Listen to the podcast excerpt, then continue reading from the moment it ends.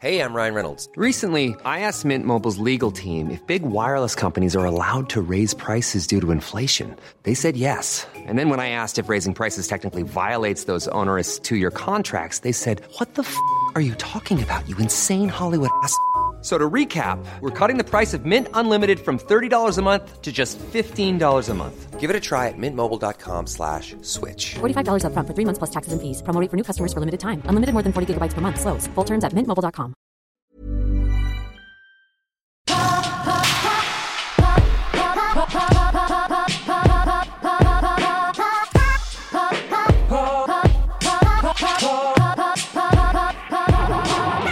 Leute, was geht ab? Es ist mal wieder Zeit für die Main Camp. Ich war zwei Wochen auf Tour und ich werde natürlich darüber reden. Wir werden reden, was gerade bei NTG los ist und wir reden natürlich über Mario Wonder. Ich freue mich drauf.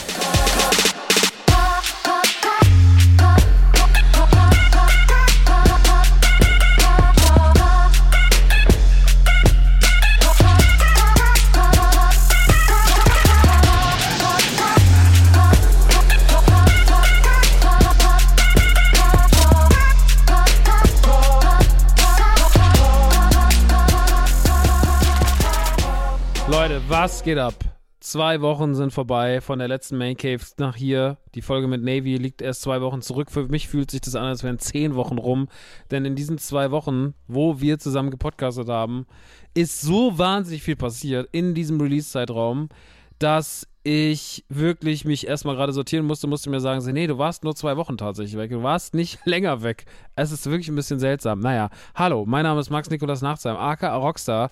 Und ich werde heute ein bisschen wieder meinen kleinen Solo-Podcast hier für euch ausschmücken. In letzter Zeit waren ja immer mal Gäste hier. Werde ich mir auch beibehalten. Finde ich nämlich immer einen schönen Move, wenn Gäste da sind. Macht immer Spaß. Ja, ich will ja mal Janina einladen von Beans, mit der habe ich ja schon gesprochen. Timo wird natürlich zum Ende des Jahres wieder da sein. Wir werden wieder den Jahresrückblick machen. Eddie steht immer noch auf meiner Liste mal als Gast, aber ey, es ist halt immer so viel und gerade mit Leuten, die weiter weg sind, ist es doch manchmal ein bisschen schwierig, sich zu connecten, ähm, wenn die nicht so gerne am Mikrofon aufnehmen von zu Hause aus. Aber das kriege ich alles hin und ähm, da wird sich noch ein bisschen was tun. Vielleicht fahre ich auch einfach mal bald nach Hamburg und besuche mal ein paar von den Atzen und dann können wir da einfach äh, können wir da mal ein bisschen auch direkter was vor Ort aufnehmen. Aber heute soll es darum nicht gehen. Heute bin ich alleine. Ich war ja auch alleine auf Tour, deswegen kann ich auch alleine über diese Tour am besten reden. Ich war auf Comedy Tour, Everybody's Darling Tour, im Frühjahr diesen Jahres angekündigt. Jetzt hat sie stattgefunden. Wahnsinniger Kraftaufwand, wahnsinnig viel passiert. Wahnsinnig spannend und ich würde euch heute ganz gerne mit auf die Reise nehmen, wie es zu dieser Tour kam, warum ich diese Tour gespielt habe, wie das war so mit den Absagen davor, was es mental mit mir gemacht hat und ähm, wie sich auch die letzten Wochen so angefühlt haben, auch so kurz vor Start, wie ich an so einem Programm arbeite, wie es so weitergeht und so weiter und so fort. Also soll so ein bisschen um die Tour gehen. Deswegen fällt heute das Thema Popkultur ein bisschen hinten runter. Ich weiß, es ist sehr, sehr viel draußen. Alan Wake 2 ist draußen, Spider-Man 2 ist draußen, die Gen V-Staffel ging zu Ende, Invincible hat angefangen. Also es ist gerade sehr, sehr viel los. The Marvels kommt die Woche ins Kino. Also für Fans von allem, was gerade so passiert, ist natürlich nicht langweilig und wahrscheinlich interessiert euch auch vielleicht meine Meinung dazu. Aber ich habe jetzt heute tatsächlich keine Muße darüber zu reden. Ich habe A, noch nicht so viel Zeit damit verbringen können. Ähm, da, also zu wenig Zeit, um jetzt zum Beispiel über Alan Wake zu reden oder über äh, Rogue City zu reden, also das neue Robocop-Spiel oder auch über vor allem äh, Spider-Man. Das mache ich alles in der nächsten Ausgabe. Da bringe ich auch der Marvels mit und so weiter und so fort. Also die nächste Ausgabe soll ganz im Zeichen der Popkultur stehen. Diese Folge hier steht ganz im Zeichen der Tour, beziehungsweise nicht ganz. Bevor wir zur Tour kommen, rede ich doch noch ganz kurz über ein Spiel, was mich auf dieser Tour begleitet hat. Und zwar ist es quasi freitags erschienen, bevor sonntags der Tourstart war. Und zwar ist es Mario Wonder. Ein neuer 2,5D-Plattformer und 2,5D-Plattformer von Mario waren in der Vergangenheit immer ganz cool. Natürlich sind sie nicht ganz so kultig wie die Super Mario Bros. oder World-Spiele auf NES und Super Nintendo. Da braucht man sich, glaube ich, auch nicht drüber streiten. Aber das, was so auf dem DS dann wieder angefangen hat und auch auf anderen Konsolen äh, fortgesetzt wurde, Handhelds, aber vor allem auch dann Wii, Wii U, Switch, das ist schon eigentlich ein sehr solides Genre. Es ist nicht so revolutionär wie die 3D-Marios die letzten Jahre. Also es ist jetzt nicht so, hat nicht den gleichen Impact wie Mario Odyssey, sage ich mal. Ja, aber es hat sehr, sehr viel Impact und es ist sehr, sehr, sehr, sehr nice. Und dementsprechend war ich gespannt, als man Neues angekündigt hat, weil es so eine grundsolide Sache ist. Es ist jetzt nicht so, dass die Leute ausflippen, sondern es ist eher so, ja, das ist einfach ganz cool, dass es das gibt. Und jetzt ist ja auch noch Mario Maker rausgekommen, schon zweimal sogar, mit zwei Teilen, wo man seine eigenen Mario-Spiele entwickeln kann.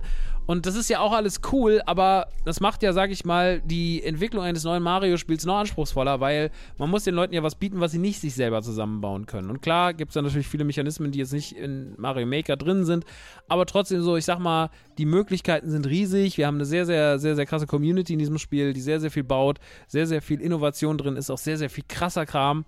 Und dementsprechend finde ich das schon sehr ambitioniert zu sagen, wir machen trotzdem weiterhin diese Spiele und können die so gut machen, dass wir den Markt bedienen, dass die Mario Maker Community sich da quasi nicht, äh, sich nicht im Weg steht. So. Und das finde ich irgendwie cool. Mich persönlich, ich will eh so ein Spiel, was von Nintendo kommt. Ne? Also ich bin jetzt eh nicht so, dass ich auf dem Maker die ganze Zeit rumhänge und schaue, was Leute wieder so gebaut haben in der Community, sondern ich will schon so ein von Nintendo kommendes Gesamtwerk haben, also mich könnte man eh nicht damit so richtig abschrecken. Auf diesen Maker-Gedanken bin ich auch erst überhaupt durch Dominik gekommen, weil der das so erwähnt hat. Das stimmt, du hast vollkommen recht. Ähm, aber ich persönlich brauche eher so ein Spiel, was von Nintendo kommt. Und Nintendo hat eins gemacht und oh mein Gott, sie haben wirklich versucht, sich nochmal zu übertrumpfen. Und ich glaube, dass da so ein Maker im Raum ist, ist ein sehr, sehr gutes, sehr, sehr guter Indikator dafür, dass dieses Spiel auf jeden Fall vor Innovationen so strotzen muss. Und es tut Mario Bros. Wonder sehr. Also es ist von der ersten Sekunde, ich habe es eingelegt und war sehr, sehr schnell davon verzaubert. Und ich erkläre euch jetzt ein bisschen warum. Ähm, ich werde jetzt auf den Singleplayer-Teil eingehen. Ich werde jetzt nicht darauf eingehen, wie das ist, das mit mehreren Leuten zu spielen, einfach weil ich das nicht getan habe, weil auch Mario für mich in erster Linie in einem Singleplayer funktionieren muss, ein Mario-Plattformer. Und da kann ich euch gleich beruhigen, das tut er. Mit ganzem Herzen tut er das, da muss man sich gar keine Gedanken machen. Auch die Story, die immer ein bisschen gleich ist, werde ich jetzt einfach mal ignorieren. Das ist mir wirklich auch hart gesagt scheißegal, wenn Leute da einen großen Aufsatz über die Story von Mario schreiben. Wenn man das im Jahre 2023 noch machen muss, gerne, alles cool. Mir geht es aber jetzt vor allem um die Marke Mario, wie sie sich weiterentwickelt hat und was in diesem Spiel so stattfindet. Denn Mario Wonder ist erstmal die Perfektion oder die, die logische Weiterführung von dem, was Mario eh die letzten Jahre, das letzte Jahrzehnt so gemacht hat. Diese 2,5D, 2D Mario-Plattformer-Spiele sind wirklich ziemlich, ziemlich nice. Ich mag die gern, die machen Bock, die sehen cool aus.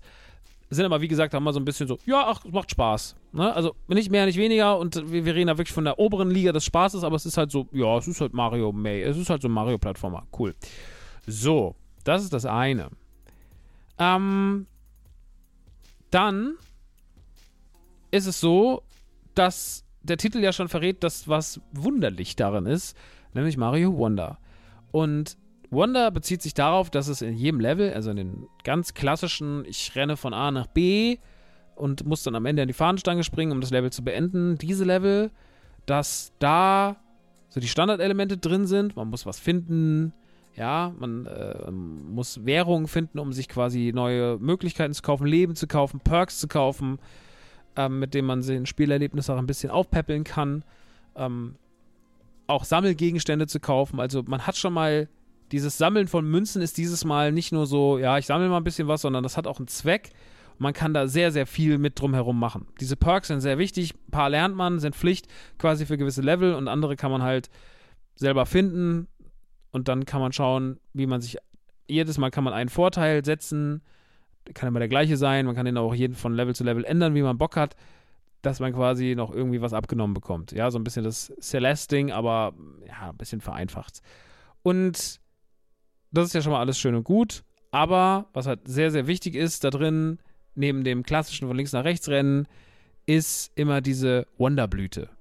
Und wenn man die nämlich findet, dann passiert immer was Wunderliches im Level. Dann schimmert die so auf und dann passieren ganz sonderbare Dinge. Gegner werden auf einmal riesengroß oder es kommt ein riesiger Gegner von hinten nach links, der verfolgt. Die Musik wird anders, die Welt ändert sich, die Farben werden anders. Also es ist so ein bisschen wie auf einmal, als hätte man sich, als hätte man Mario irgendwie LSD eingeworfen und auf einmal verändert sich für ihn alles und er wird selber groß, klein.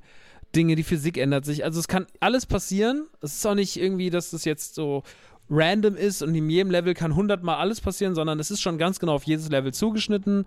Das heißt, jedes Level hat eine andere Wonder-Idee. Jede Idee ist anders, jede Idee fühlt sich besonders ein. In einem ist es dann ein Musical, wo die äh, Piranha-Pflanzen irgendwie einen Song zusammen singen, was wirklich Gold, Gold, Gold wert ist so, und auch ganz, ganz putzig umgesetzt. Ich habe es geliebt. Ähm, in anderen, wie gesagt, kommt auf einmal ein Gegner ganz, ganz groß, der verfolgt euch oder hängt euch dran. In anderen müsst ihr irgendwie eine Herde reiten. Also es ist ganz verrückt, ja. Und das ist halt total toll, weil man sich mal fragt, was ist denn wohl der Wonder-Effekt in diesem Spiel jetzt oder in dem Level? Und das macht sehr, sehr viel Bock, weil das auch zeigt, wo die Innovation hingegangen ist. Die Innovation ist vor allem neben dem Gegnerdesign, neben dem Leveldesign, neben neuen Ideen, wie man alte Elemente aufwertet, die man schon seit Jahrzehnten aus Mario-Spielen kennt, was ich alles top finde, dass man da sich so viel Gedanken gemacht hat, wie man auch alles miteinander kombiniert. Jetzt Elemente aus Mario Bros. und Mario Bros. 3 laufen dann auf einmal Hand in Hand irgendwie so. Das ist irgendwie sehr, sehr, sehr schön zu sehen. Und ähm, fühlt sich trotzdem nicht an wie die ganze Zeit, hier ist Fanservice, hier ist Fanservice, hier ist Fanservice. Habt ihr noch Lust auf Fanservice? Sondern es fühlt sich an wie ein sehr neues, hochwertiges Spiel mit sehr, sehr vielen guten Ideen, die einem Mario gut tun. Und dazu ist der Umfang auch riesig. Also, das fängt schon bei der Charakterauswahl an. Ne? Es gibt sehr, sehr viele Figuren, die man auswählen kann. Ich wähle natürlich Mario. Ich wähle jetzt nicht Mopsy aus, der ist mir völlig egal. Sieht auch dumm aus. Aber man könnte auch Princess Peach nehmen oder Luigi oder sowas ne? oder Toad. Das ist alles cool. Ich nehme natürlich äh, Mario, weil das ist ein Super Mario-Spiel. Es heißt Super Mario. Den spiele ich auch da einfach am liebsten, einfach aus Prinzip. Und dann neben den vielen, vielen Leveln, die in diesen ganzen Welten sich verstecken, ähm, teilweise auch ein bisschen mehr versteckt, ein bisschen weniger versteckt, ähm, gibt es auch noch so Aufgaben, kleinere Level, ja, wo man noch kleinere, wo man sich noch kleinere Sterne sichern kann. Oder nicht so eine hohe Anzahl an Sternen sichern kann, sagen wir es lieber so, weil der Stern ist immer gleich groß. Äh, da gibt es dann Rätsel zu lösen. Da muss man dann zum Beispiel irgendwie ein bisschen das Level erkunden, muss ein bisschen rumprobieren, da gibt es Geheimnisse, die man aufdecken kann. Da geht es dann gar nicht um Gegner, sondern da geht es dann nur um sowas. Oder es gibt Gegner in einer gewissen Zeit platt zu machen. Da kriegt man irgendwie zwei Fähigkeiten am Anfang gestellt und dann muss man halt schauen, dass man da gut durchkommt, weitestgehend. Oder man muss ein Rennen rennen oder man muss weiß ich nicht. Also es gibt die verschiedensten Möglichkeiten, irgendwie noch zusätzliche Level zu machen mit so kleineren Aufgaben, die sich noch zu den ganzen anderen dazu ergänzen. Dann kann man, wie gesagt, das ganze verdiente Geld, in Anführungsstrichen, kann man ähm, umsetzen beim Toadhändler. Der kann euch, wie gesagt, mit Perks versorgen, mit Leben versorgen, mit Sammelgegenständen. Die haben so kleine Figuren äh, versorgen. Also da gibt es viel zu holen, da gibt es viel zu tun und natürlich gibt es auch noch besonders schwere Level, wo ihr euch richtig verausgaben könnt. Und das ist eh so geil an Mario Wonder, weil Mario Wonder ist ja quasi, ich meine, wer die Zielgruppe ist, haben wir Anfang des Jahres gesehen, als der Film ins Kino kam die Zielgruppe ist riesengroß, ne? Die Mario-Zielgruppe ist riesen, riesen, riesengroß und wir haben nach wie vor eine unfassbar riesige Community an Menschen, die dieses, dieses Franchise liebt. So, ich meine, der Film hat über 1,2 oder 3 Milliarden in der Kinokasse generiert. Das ist ein wahnsinniger Erfolg für Universal gewesen, ein wahnsinniger Erfolg für Nintendo und natürlich auch die Bestätigung, dass da ein neuer Teil her muss. Klar, die Marke Mario ist nicht tot zu kriegen. Im Gegenteil, sie ist wahrscheinlich so groß wie noch nie. Jetzt haben wir schon zwei Mario Parks aufgemacht in der Welt. Und äh, der dritte wird ja irgendwann wahrscheinlich auch noch folgen. Ja. Also man ist schon sehr darauf bedacht, dass die Nummer läuft und das ist ziemlich, ziemlich cool. So. Was ich aber so geil finde daran, ist, dass der Schwierigkeitsgrad, Entschuldigung, dass der Schwierigkeitsgrad auch relativ easy zu handeln ist. Also der Schwierigkeitsgrad definiert sich so ein bisschen nach dem, was ihr wollt. Wenn ihr alles entdecken wollt, wird es natürlich schwieriger. Ja, wenn ihr sagt, ihr wollt nur durchkommen, dann ist das Spiel auch schon fast wieder familientauglich. Wenn ihr sagt, ich will mich komplett verausgaben und selber auch Level machen, die mich an meine Grenzen bringen, dann hat auch Mario für euch die richtigen Level, denn es gibt Level, die sind wirklich super anspruchsvoll und da könnt ihr euch wirklich drin verlieren die können euch richtig lange Zeit kosten. Da werdet ihr euch richtig Zähne dran ausbeißen. Aber auch das ist natürlich eine Folge der Mario Maker Community, weil die Mario Maker Community natürlich auch solche Sachen etabliert hat. Ja, Level, die einfach drecksschwer sind. Und auch da will man natürlich mithalten. Und ich glaube, dass man sich selber mit Mario Maker keinen Stolperstein gebaut hat, sondern eher die eigene Innovation und die eigene Team oder die eigene Fähigkeit, diese Spiele zu machen, weiter pusht. So, damit Mario nicht langweilig wird. Und ich finde, das hat dazu geführt, dass wir wahrscheinlich das beste 2D Mario bekommen haben seit Yoshi's Island. Wahrscheinlich. Wahrscheinlich schon. Ich finde schon. Also ich habe sehr, sehr viel Spaß damit. Ich finde, es sieht top aus, spielt sich top, die Animationen sind top. Ähm, es sind super viele schöne Innovationen drin, es sind so schöne Ideen drin versteckt. Es hat so einen abwechslungsreichen Charakter. Es ist so umfangreich. Also ich wüsste nicht, was man an diesem Spiel kritisieren sollte. Es ist wirklich meiner Meinung nach in seinem Genre ein makelloses Stück und Nintendo hat wieder mal bewiesen, dass sie Mario auch in 2, 2,5D immer noch komplett im Griff haben. Deswegen, wenn ihr nur einen Hauch davon Interesse daran habt, müsst ihr euch das kaufen. Es gibt da eigentlich fast keine zweite Meinung. Also ich bin da sehr, ich bin da wirklich rigoros. Ich bin so, ey, wenn man das nicht gut findet, dann hat man sich entweder nicht genug damit beschäftigt oder man hat wirklich keinen Geschmack von diesem Genre. Weil Mario Wonder ist wirklich, äh, ich wüsste nicht, was man besser machen sollte, ehrlich gesagt. Ich wüsste nichts. Ich finde es einfach sehr, sehr, sehr, sehr gut und das ist die Qualität, die ich von Nintendo im Jahre 2023 erwarte. Deshalb vielen Dank, dass man das so schön hingekriegt hat. Nun gut, das war's schon. Aber bevor wir darüber reden, reden wir noch ganz kurz über Holy. Na, klar, ich halte mich auch kurz. Holy, weil ich habe diese, diese Hydration Drinks endlich probiert. Ich hatte ja in der letzten Ausgabe bei Ivan gesagt, dass ich es noch nicht geschafft habe. Und dann kam ein Testpaket und dann habe ich endlich äh, die Hydration Drinks probieren können. Und ich muss wirklich mal sagen, dass ich vielleicht mit Strawberry Kiwi mein neues Holy Lieblingsgetränk getrunken habe, weil, oh boy, das ist so, so, so, so nice. Das ist ein Holy Hydration Drink, also die machen jetzt diese Hydration-Dinger quasi, damit man sich noch besser mit Elektrolyten versorgen kann, ne? Gerade jetzt, äh, ich finde, sie haben sich vielleicht nicht die allerbeste Jahreszeit dafür ausgesucht, um mal offen zu sein, aber ähm, es ist eher so ein sommerliches Ding oder viel für Leute, die auch Sport machen und so weiter und so fort. Ja, wenn ihr jetzt sagt, ey, ich brauche Elektrolyte, weil ich trinke einfach zu wenig oder ich äh, muss noch mehr Energie haben, wenn ich gerade unterwegs bin, weil ich viel Sport mache oder sowas, ähm, dann ist es für euch nice. Es hat äh, keinen Zucker drin, es hat auch keine Zusatz, äh, kein zusätzliches Koffein drin oder sowas. Deswegen, ähm, es ist einfach nur nice, erfrischend, lecker und gibt drei Sorten: äh, Pink Grapefruit, White Peach und Strawberry Kiwi. Und oh mein Gott, wie lecker ist Strawberry Kiwi bitte. Das schmeckt so, so, so, so, so, so nice. Das liebe ich. Und man muss auch wirklich sagen, ich will jetzt hier nicht die Konkurrenz pushen, aber auch das Holy Squad Shirt, ne? In, mit dem Stay Hydrated drauf, das sieht so cool aus. Also, ey, man muss wirklich schaffen, erstmal so geiles Merchandise zu haben. Auch der Hydration Launch Shaker in Blau sieht super geil aus. Also, die ganze Produktlinie ist top. So, und wird neben den klassischen Eisteesorten, die ich hier schon oft empfohlen habe, äh, nämlich vor allem halt Peach, gibt es ja auch aktuell wieder, oder auch Raspberry Vanilla, Mango Passion Fruit, das sind ja so meine drei, meine drei ähm, Goats von, von Holy Iced Tea, aber das reiht sich hier mit ein. Also dieses Hydration-Ding mit Kiwi, Kiwi äh, Strawberry, Jesus Christ, ist das lecker. Ähm, checkt es gerne mal ab, ansonsten gibt es immer noch die Holy Adventskalender. Ne, es gibt den großen Adventskalender, wo wirklich viel Stuff drin ist, auch Artikel, also auch ein bisschen hochwertigere Artikel, ähm, also wo auch irgendwie Goodies drin sind, coole äh, eine ganze Energy Tab ist drin und auch verschiedene Produktlinien, die angetestet werden. Der kostet natürlich auch ein bisschen mehr, der kostet 149. Äh, der Inhalt drin soll über 200 Euro sein. Der Probier-Adventskalender liegt bei 49,99. Da sind dann wirklich nur Probierpakete drin.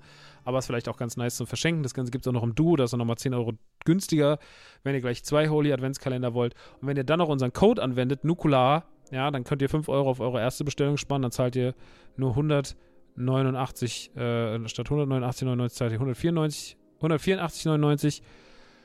Oder, was hier sich wahrscheinlich sogar besser eignen würde, weil ihr dann noch mehr Geld spart, ist dann Nukular 10, denn da kriegt ihr 10% Rabatt und 190 Euro minus 10% sind minus 19 Euro. Sind mehr als 5.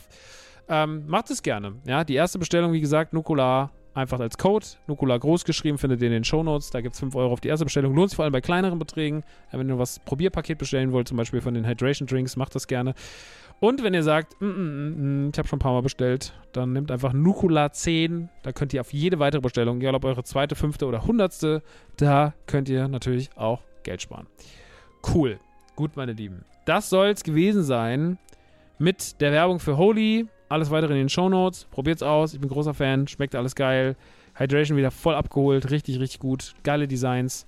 Auch geile Shirts. Geiles Merchandise für so einen Laden. Also ist echt irgendwie fresh.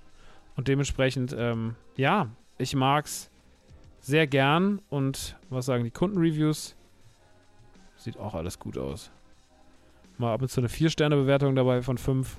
Aber ich sehe jetzt hier nichts Schlimmes. Voll gut. Okay, dann machen wir die Holy-Kiste zu und dann gehen wir rüber zur Tour, denn ich war auf Tour, Leute. Ich war mal wieder auf Tour. Ich, kleiner Seppel, bin mit dem Auto durch Deutschland gefahren und habe das gemacht, was ich schon lange nicht mehr gemacht habe. Genauer gesagt habe ich das zuletzt getan auf meiner das große Comedy Comeback Tour von 2019 im Herbst 2019 war ich auf Tour und äh, 2020 sollte diese Tour fortgesetzt werden. Und es ging dann nicht, weil Pandemie war. Und als wir sie auf 21 verschoben haben, musste sie nochmal verschoben werden auf 22, weil es da auch noch nicht ging. Und 22 habe ich dann gemerkt, ich kann das einfach nicht. Das war einfach alles zu viel die letzten Monate. Ich mache das dann wieder, wenn es geht. Und ich habe Anfang des Jahres gemerkt, dass es wieder geht. Witzigerweise ging es mir, als ich diese Tour entschieden habe, dass ich sie mache, noch schlechter, als es mir ging, als ich sie das letzte Mal abgesagt habe, bin ich ganz ehrlich zu euch, weil für mich das Jahr sehr, sehr furchtbar angefangen hat.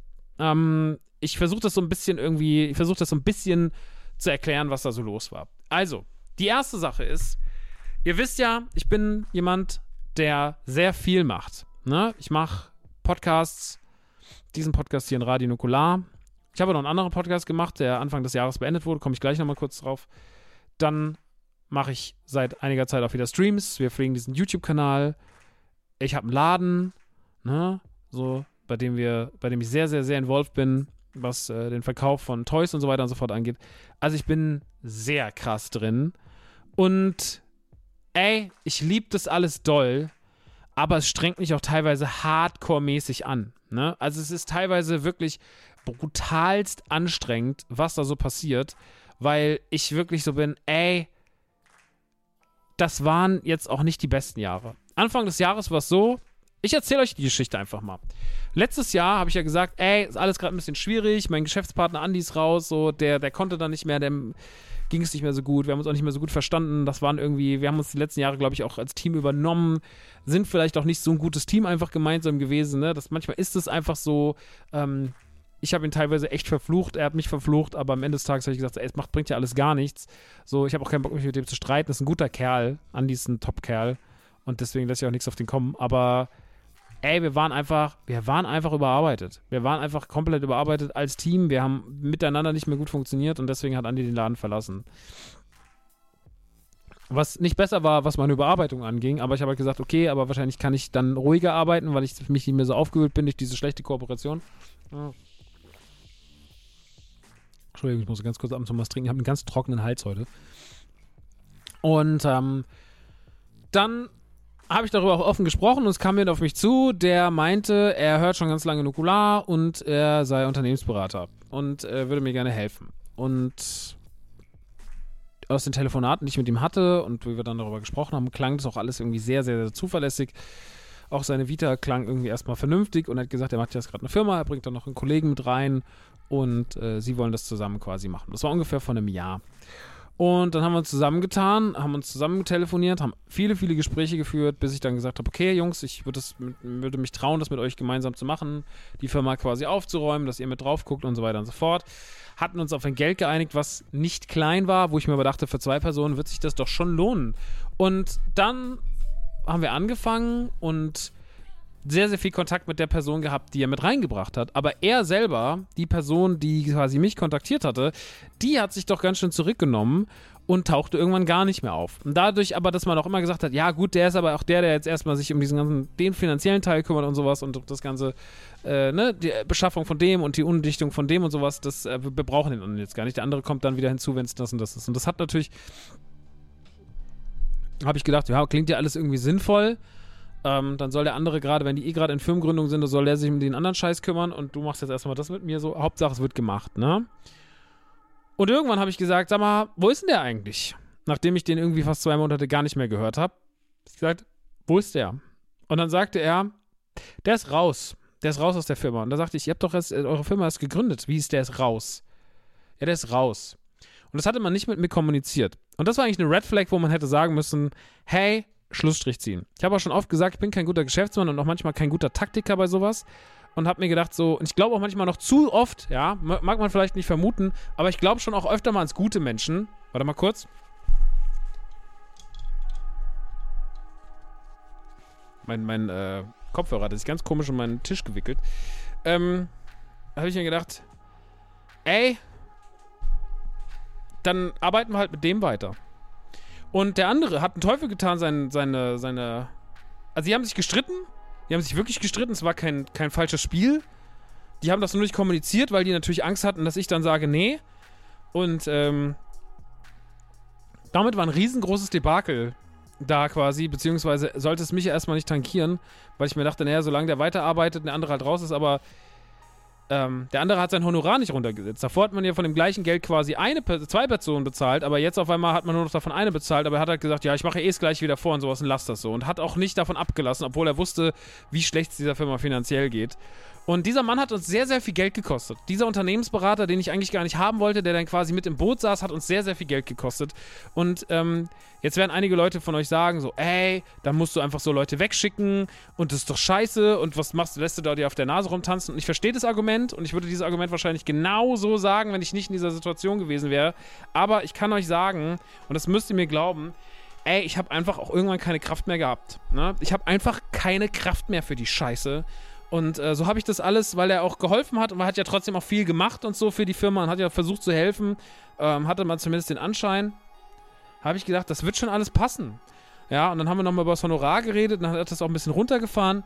Und dann dachte ich mir so, das wird schon irgendwie so gehen, wenn denn dann am Ende der Ertrag so und so ist, wie er das geplant hat und wenn wir das alles schaffen, was er sich da vorgenommen hat, erzielen. Weil seine Pläne, die wirkten ja erstmal irgendwie vernünftig. Und ähm, long story short, er hatte dann es gab dann einige Sachen, die wir geändert haben in der Firma und umstrukturieren wollten. Und äh, im gleichen Moment ist mir auch mein Steuerberater abgesprungen. Ich musste zweimal den Steuerberater wechseln dieses Jahr, letztes Jahr. Ähm, einmal, weil sie gesagt haben, sie können sich das vom, vom äh, sie, sie, ist das alles gerade zu viel. Ähm, die einen waren überbelastet und der nächste, da ist dann ähm, das Steuerbüro, wo wir dann waren, die waren sehr cool, aber da ist jemand quasi äh, verstorben in der Firma und deswegen waren die unterbesetzt. Und ähm, deswegen mussten die auch ihre Neukunden abgeben. Da bin ich schon wieder rausgeflogen. Bin dann rüber zu einem neuen Steuerberater. Und der neue Steuerberater, Gott sei Dank, Gott hab ihn selig, ja. Es kann sogar sein, dass er das hier hört. Dann Kuss auf deine Stirn. Ähm, das war. Die haben gesagt, das, was ihr da plant und das, was dieser Unternehmensberater in Anführungsstrichen da plant, ist völlig Hanebüchen. Das wird euch in unfassbare Pro Probleme reiten. Ich werde jetzt nicht im Detail darauf eingehen, weil es auch nicht nichts angeht. Aber diese Person hat dafür gesorgt, fast dafür gesorgt, dass es mich richtig zerrissen hätte finanziell. Weil er einen unüberlegten Move gemacht hatte und weil er sich seiner Tätigkeit als Unternehmensberater überhaupt nicht, er ist überhaupt nicht vollmächtig, das so zu machen, weil er viel zu wenig Ahnung hat. Und weil sich diesen Scheißjob viel zu viele Leute auf die Kappe schreiben können, die einfach einigermaßen gut reden können. Das ist wie Pickup-Artists. Das sind Leute, die können sich gut verkaufen, die können da sitzen und können das Blau vom Himmel erzählen und die nutzen solche Situationen aus, die nutzen es aus, dass, wenn es dir gerade nicht gut geht, wenn es dir finanziell schlecht geht, wenn du mit dem Rücken an der Wand stehst in gewissen Hinsichten, weil du ein paar scheiß Monate hinter dir hast, in einer Firma, die, sag ich mal, eh von der Pike auf nicht so gut geplant war, weil die Person, die das eigentlich machen sollte, nicht dazu fähig war und ich bin auch viel unfähiger dazu, so, dann hast du natürlich ein Problem und dann sind wir ein gefundenes Fressen für solche Leute und diesen Leuten gehört die Fresse eingeschlagen. Sage ich euch ganz ehrlich, wie es ist. Das sind Leute, über die sollte man wirklich durchs Land jagen. Menschen, die einfach anderen Leuten, die sich die Taschen voll machen mit dem Leid anderer Leute, das sind solche verfickten Wichser, das muss man wirklich an dieser Stelle mal sagen. So, was das meine Mutter, mich und den Rest der Firma an Nerven gekostet hat, ja, was wir darunter gelitten haben, was ich froh bin, dass unser Steuerberater damals uns auf die Finger geklopft hat und gesagt, wenn ihr das macht, habt ihr ein riesengroßes Problem. Da kann man wirklich nur froh sein, dass der andere Steuerberater uns rausgeschmissen hat, dass wir bei dem gelandet sind, dass dieser Steuerberater das aufgedeckt hat, sonst wäre das ein riesengroßes Debakel gewesen, dann wäre ich nicht auf Tour, dann hätte ich nicht auf Tour gehen können. Sag ich, wie es ist. Das hätte mich zu sehr zerrissen, dann hätte ich sehr, sehr viele Dinge klären müssen und hätte sehr, sehr viel Scheiße abwenden müssen, damit mir nicht das Schlimmste passiert, was mir passieren kann. Und ähm, das war sehr, sehr, sehr, sehr schlimm. Und das ist eine Facette. Eine Facette aus dem Jahr 2023, die genau in dieses erste halbe Jahr reingefallen ist. Eine Zeit, wo es mir ganz, ganz, ganz, ganz beschissen ging. Ja, falsche Beratung, über den Tisch gezogen werden, Naivität und, und Schwäche ausgenutzt auf übelsten Level und Natürlich haben wir dann dieser, uns dieser Person entledigt. Ähm, mein Anwalt hat dann quasi ein Schreiben aufgesetzt und äh, wir sind dann sehr, sehr schnell das alles losgeworden und haben sehr, sehr schnell dann alles zugemacht und äh, ja, haben dann ohne diese Person weitergearbeitet. Mhm. Eine andere Sache, die Anfang des Jahres passiert ist, dass ich mich dazu entschieden habe, mich vom Podcast im Autokino zu trennen.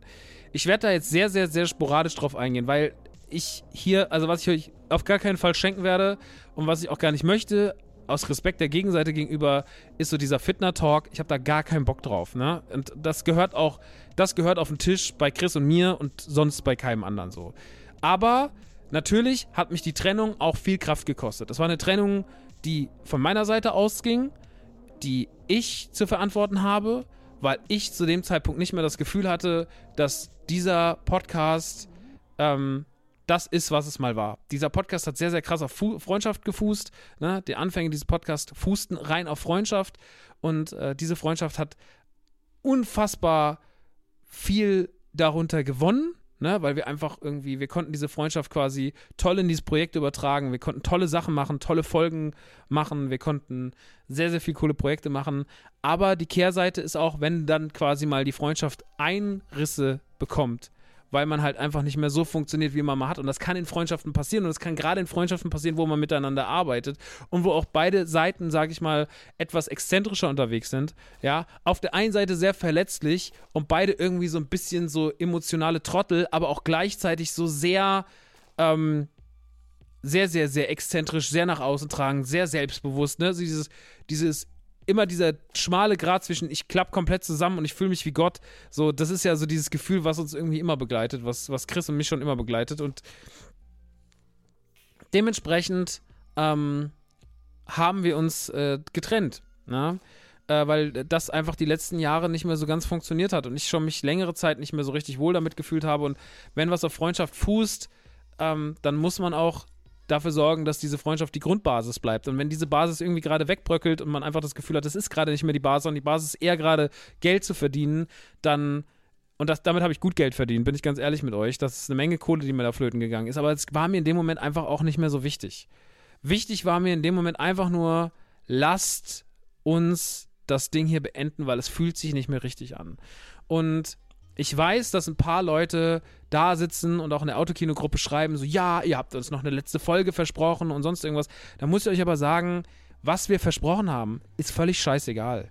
So, das ist völlig irrelevant, ob ihr zu Hause sitzt und euch denkt, so, ja, ich habe dir aber noch, ich habe noch ein Anrecht auf eine letzte Folge. Ihr habt gar nichts. So, das ist auch nicht, nicht böse gemeint, sondern ihr habt wisst ihr, diese, wenn ihr das Ding wollt, auf Freundschaft basiert, ja, ist das Erste, was man sich da kümmern muss, ist die Freundschaft. Und wenn diese Freundschaft gerade Risse hat, na, und irgendwann werden diese Risse gefixt werden. Und irgendwann werde ich mich mit ihm wieder besser verstehen und er wird sich wieder besser mit mir verstehen. Und irgendwann werden wir nochmal über all das reden können. Und dann können wir uns hinsetzen und wir machen eine Folge zusammen. Ja, und die soll auch dann herzlich sein und die soll gut sein und die soll von, von Herzen kommen. Aber das kann halt zwei bis drei Jahre dauern, vielleicht noch. Das weiß ich nicht. Ja, aber mir, mir oder ihm daraus einen Vorwurf zu machen, dass wir die nicht machen, ist mir völlig egal. Völlig egal. Weil äh, es geht, sorry, aber es geht halt einfach nicht um euch. Ne? Das ist, geht einfach nur um die zwei Leute, die diesen Podcast gemacht haben. Und ähm, irgendwann wird es kommen. Und der Einriss dieses Podcasts, dieses Beenden dieses Podcasts, was ein emotionaler Kraftaufwand war, weil ich ja wusste, was es für Folgen hatte und die Folgen daraus waren groß, ja, weil es natürlich nicht nur den Wert Weggang von einer Person bedeutete, sondern ich wusste, dass wahrscheinlich dann auch mehr Leute aus meinem Leben verschwinden werden. So, auch wenn ich das nicht wollte, wenn ich mit diesen Leuten keinen Stress hatte, aber es ist halt einfach, alles ist irgendwie so miteinander verwoben, dass erstmal klar war, es wird mehr Probleme mit sich bringen, als ich mir das gerade vorstellen kann. Und das ist natürlich auch passiert und dann stand ich relativ alleine da so von heute auf morgen. Und es hat sich alles ein bisschen angefühlt, als wäre 99 und weil man mit einem in der Klasse Streit hat, hat man auf einmal Streit mit fünf anderen, mit denen man sich davor noch verstanden hat. Und es war alles keine coole Situation. Es hat viel, viel, viel mir getriggert, was mich auf ein Level gebracht hat, wo es mir emotional noch beschissener ging. So in Paarung mit diesem Unternehmensberater, der uns über den Tisch gezogen hat. Und noch ein paar andere Sachen, noch ein paar private Sachen, so, ich muss jetzt hier nicht alles offenlegen, aber dann natürlich auch so Zwischenmenschlichkeiten, Beziehungen und sonst irgendwas. Und ich war am absoluten Tiefpunkt Anfang des Jahres. So. Und ich bin auch noch immer nicht aus diesem Tiefpunkt raus, aber ich habe für mich gesagt, ich möchte etwas machen, was mich in meiner Position als jemand, der auf der Bühne steht, der kreativ ist, der seine Kreativität zum Ausdruck bringen kann. Diese Person möchte ich sein. So, und ich möchte mir nicht nur als der Podcaster über ein bisschen Videospiele und als äh, Person für so einen Toyladen herhalten. Das, weil ich bin mehr. Ich bin auch, ich bin dieser Laden, ich bin diese Popkultur, ich bin dieses Games und Film und Serien-Ding, aber ich bin auch eine Person, die Kreativität liebt. Ich liebe Musik machen, ich liebe das Schreiben von Programmen, ich liebe das Schreiben von Theaterstücken, whatever. Es macht mir einfach Spaß. Es sind klassische Medien, es ist klassische Unterhaltungsform. Aber ich persönlich möchte auf diesem Level weiter agieren. Und ich möchte auch wieder als dieser wahrgenommen werden. Und für mich war deswegen diese Tour eine Flucht. Und der Titel Everybody's Darling war natürlich eine ab absolute Provokation an mich selber quasi, weil ich zu dem Zeitpunkt niemands Everybody's Darling war. Ich war Nobody's Darling. So. Ich habe nur die ganze Zeit Mails bekommen von Leuten, die mir gesagt haben, so ja, voll scheiße, dass du das Autokino verlassen hast, voll dumm, so. Es gibt Leute, die haben mir einfach gesagt, und da kann natürlich auch die Gegenseite nichts für, so ja, der ist eh viel cooler als du und sonst. Es war richtig wack, Alter. Es wurde, es wurde richtig, es hat sich angefühlt wie 99 auf dem Schulhof, man wurde wieder gemobbt. Und es war, mit Anfang, mit Ende, mit Ende 30, ne, ich bin dann 39 geworden, hatte einen ganz traurigen Geburtstag, ja, an dem mir auch sehr, sehr, sehr, sehr wenig gerade Leute gratuliert haben. Es war, ich will jetzt auch gar nicht mich zu sehr als Opfer inszenieren, so, ich bin ja auch selber dran schuld, ne, muss man auch mal sagen, so, hier ist jetzt keiner irgendwie, aber es war schon eine beschissene Zeit. Und da war natürlich die Flucht nach vorne zu sagen, ich mache ein Comedy-Programm. Und ich nenne es Everybody's Darling. Und dementsprechend habe ich dann einfach zu meinem Booking gesagt, pass mal auf, ich mache das jetzt wir spielen im Herbst der Tour. Und ich wusste noch nicht, auf was ich mich da einlasse. Ich bin dann zu, ich wusste ungefähr, was es sein soll. Ich hatte eine anfängliche Idee und äh, habe gedacht, dass, also es muss ja eh, so ein Plakat muss ja nicht so aussehen, wie das, was auf der Bühne passiert. Es muss ja erstmal einfach nur cool sein. Ne? Ein Comedy-Programm ist wie ein Musikalbum. Ein Album muss auch nicht viel, ein cooles Cover muss nicht mit dem, so es gibt ja auf, bei, es gibt ja auf Nevermind keinen Song über ein schwimmendes Baby. Weißt du?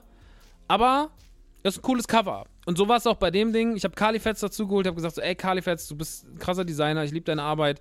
Ich würde gerne was richtig, richtig Geiles machen. Ist mir auch fast egal, was es kostet. So, was eine gute Entscheidung ist, wenn man eh gerade irgendwie durch einen Unternehmensberater gefickt wird. Äh, aber ich gesagt, komm, wir machen das jetzt einfach mal. Und ähm, Carly hat gesagt, okay, alles klar, ich mache dir was richtig Geiles und hat was richtig Geiles gemacht. Und äh, ich habe damals gedacht, ey, es wäre natürlich cool, weil die erste Idee von Everybody's Darling war, dass das Programm komplett in meinem Kinderzimmer spielt und ich quasi so tue, als wäre das Publikum ähm, riesige Plüschtiere, ja, äh, die quasi, also als würde man, wie wenn man früher, das habe ich früher als Kind oft gemacht, wenn ich jetzt geplant, geplant habe, so, okay, äh, geplant, wenn ich so, ge so getan habe, als würde ich Mini-Playback-Show spielen bei mir im Zimmer. Dann habe ich mir die Plüschtiere und die Figuren hingestellt, wie so ein Publikum und habe zu denen gespielt. Das habe ich immer wieder gemacht. Und sowas hätte ich eigentlich auch machen wollen. Aber ich gedacht, das ist auch irgendwie ein bisschen zu aufwendig im Bühnenbild. Wäre auch cool gewesen, ins normale Publikum noch riesige Plüschhasen zu setzen, so 10, 20 Stück, ja, die das dann sich alles angucken. Es hätte das ganze Bild auch noch ein bisschen absurder gemacht. Aber das haben wir nicht. So, ich habe mich dann nochmal noch umentschieden. Und dann hat sich das Programm noch immer wieder gewandelt. Ähm, ist auch völlig scheißegal, aber das war so der anfängliche Gedanke, warum dann quasi das Plakat so war. Wir sind im Kinderzimmer und deswegen stehen auch über diese Plüschtiere, die mich anschauen. Hat jetzt quasi auf der Bühne so nicht stattgefunden, aber ist auch wirklich, wie gesagt, völlig scheißegal. Weil ähm, ich glaube, das Plakat passt trotzdem ganz gut zum Titel. Und der Titel, der ja damals eigentlich nur so als Trotzreaktion auf alles, was damals in meinem Leben schiefgelaufen ist, äh, was daraus war, das Resultat war, hat ja trotzdem im Programm selber sein, seine Daseinsberechtigung gehabt und war eine gute, war eine gute Anleitung zum Schreiben des Programms auf eine Art und Weise. Auch wenn alles ganz anders kam. Komme ich aber gleich zu. Wir sind dann im Mai diesen Jahres, da war ich gerade in Holland, in den Niederlanden und habe dort die Tour angekündigt und das war sehr, sehr, sehr, sehr sweet, weil das Feedback sehr krass war. Ich habe den Trailer gepostet und viele, viele tausend Menschen sind sofort drauf angesprungen. Sehr viele Menschen haben mich supportet, sehr, sehr viele Menschen haben Gas gegeben. Und ähm, wir haben am ersten Tag wirklich nicht schlecht Tickets verkauft in der ersten Woche. Das hat echt Spaß gemacht. Ähm, man hat aber auch gemerkt, dass da die, die, die, die Hemmung ist größer als bei der letzten Tour. Die letzte Tour war sehr schnell ausverkauft. Da waren es auch kleinere Locations, muss man dazu sagen. Ne? Wir haben dieses Mal gar nicht viel weniger Tickets verkauft. Oder wir haben, glaube ich, gar nicht weniger Tickets verkauft als das letzte Mal. Aber wir haben natürlich. Ähm, wir haben natürlich dieses Mal auch größere Locations gehabt. Ne? Wenn du das Imperialtheater hast, zum Beispiel in Hamburg, da gehen 250 Leute rein, dann hast du deine 250 Leute, dann ist das Ding voll. Wenn du im, in der Fabrik spielst in Hamburg, dann hast du generell schon mal die Möglichkeit, bis zu 600, 700 Leuten aufzustocken, weil ja nach oben Leute sich noch hinstellen können. Ähm, mit Sitzplätzen kannst du da irgendwie 400, 500 reinbauen unten. Und äh, dann spielst du deine 250 und dann sieht es trotzdem gut aus. Na, wenn ihr da wart, habt ihr gesehen, es war gut gefüllt, sah ordentlich aus. Aber klar, es ist natürlich nochmal was anderes, wenn du so kleine Clubs hast. Ja, und ähm, Haben wir gesehen. Käse war auch wieder schnell ausverkauft in Frankfurt. Oder auch äh, Leipzig. Haben auch diesmal im größeren Saal gespielt, deswegen gab es da auch mehr Karten. Hätten wir im kleinen gespielt wie das letzte Mal, wären wir sehr schnell ausverkauft gewesen. Also es ist immer so ein bisschen, ne? Ich glaube immer, dass natürlich eine Tour, die, die man ankündigt, wo man sagt, okay, die in die Stadt sind schon fast ausverkauft oder die Städte sind jetzt ausverkauft, dass die natürlich andere Reize schaffen. Na? Dass du natürlich dich viel, das triggert dich viel mehr. Wenn du weißt, ey, der hat schon von sieben Städten oder von acht Städten sind schon drei ausverkauft, dann kaufe ich mir mal schnell Tickets für die vierte oder für die fünfte Stadt. So. Aber wenn du natürlich weißt, so, ey, irgendwie, da ist noch sehr, sehr viel Platz nach oben und ich kann bei Eventim irgendwie noch 20 Karten in den Warenkorb tun, was Maximum ist bei Eventim oder so, ähm, ist doch cool, dann, dann kann ich mir ja noch Zeit lassen, dann kaufe ich die Tickets irgendwann später. So. Und ich muss jetzt mal ehrlich sagen, äh, ich kann mich überhaupt nicht darüber beschweren, nach vier Jahren und der Zeit, die wir haben und der Inflation und generell, wo kleinere Künstler sich auf deutschen Bühnen deutlich schwerer tun, kann ich mich nicht darüber beschweren. Das hat auch jeder zu mir gesagt, dass die Tour so gelaufen ist, wie sie gelaufen ist. Ne? Also das äh, möchte ich wirklich nochmal an dieser Stelle betonen. Das lief schon sehr, sehr gut, weil ähm, ich wirklich, wirklich, wirklich, wirklich eine, eine, eine schöne Zeit hatte und ähm, das Gefühl hatte, ich bin immer noch da und muss mich jetzt wieder nicht komplett von Null nach oben boxen. Aber das Gefühl hatte ich damals, ich hatte damals Angst davor, muss ich sagen. Als ich die Tour angekündigt hatte, hatte ich Angst davor, dass ich wieder bei Null anfangen muss. Und dass ich vielleicht hier eine Tour spiele, wo ich auch nur vor 20, 30 Leuten auftrete. Und dann hätte ich für diese 20, 30 Leute trotzdem alles gegeben, aber es war schon gut, dass in jeder Stadt wenigstens 130, 140 Leute waren, sage ich ganz ehrlich. Ja, es gab natürlich auch Ausbrüche nach oben, wie Hamburg oder Köln oder Frankfurt. Mm, da war es richtig, richtig nice, aber ähm, ja, diese Kleinigkeiten, die, die, ähm, das, das äh, war schon gut, dass wir zumindest nie, nie eine floppige Halle spielen mussten. Das ist schon mal toll und dafür vielen, vielen, vielen, vielen Dank an alle, die da waren. Und auch vielen, vielen Dank für das Vertrauen und den Support von der Minute 1, als diese Tour angekündigt wurde, weil das war nicht selbstverständlich.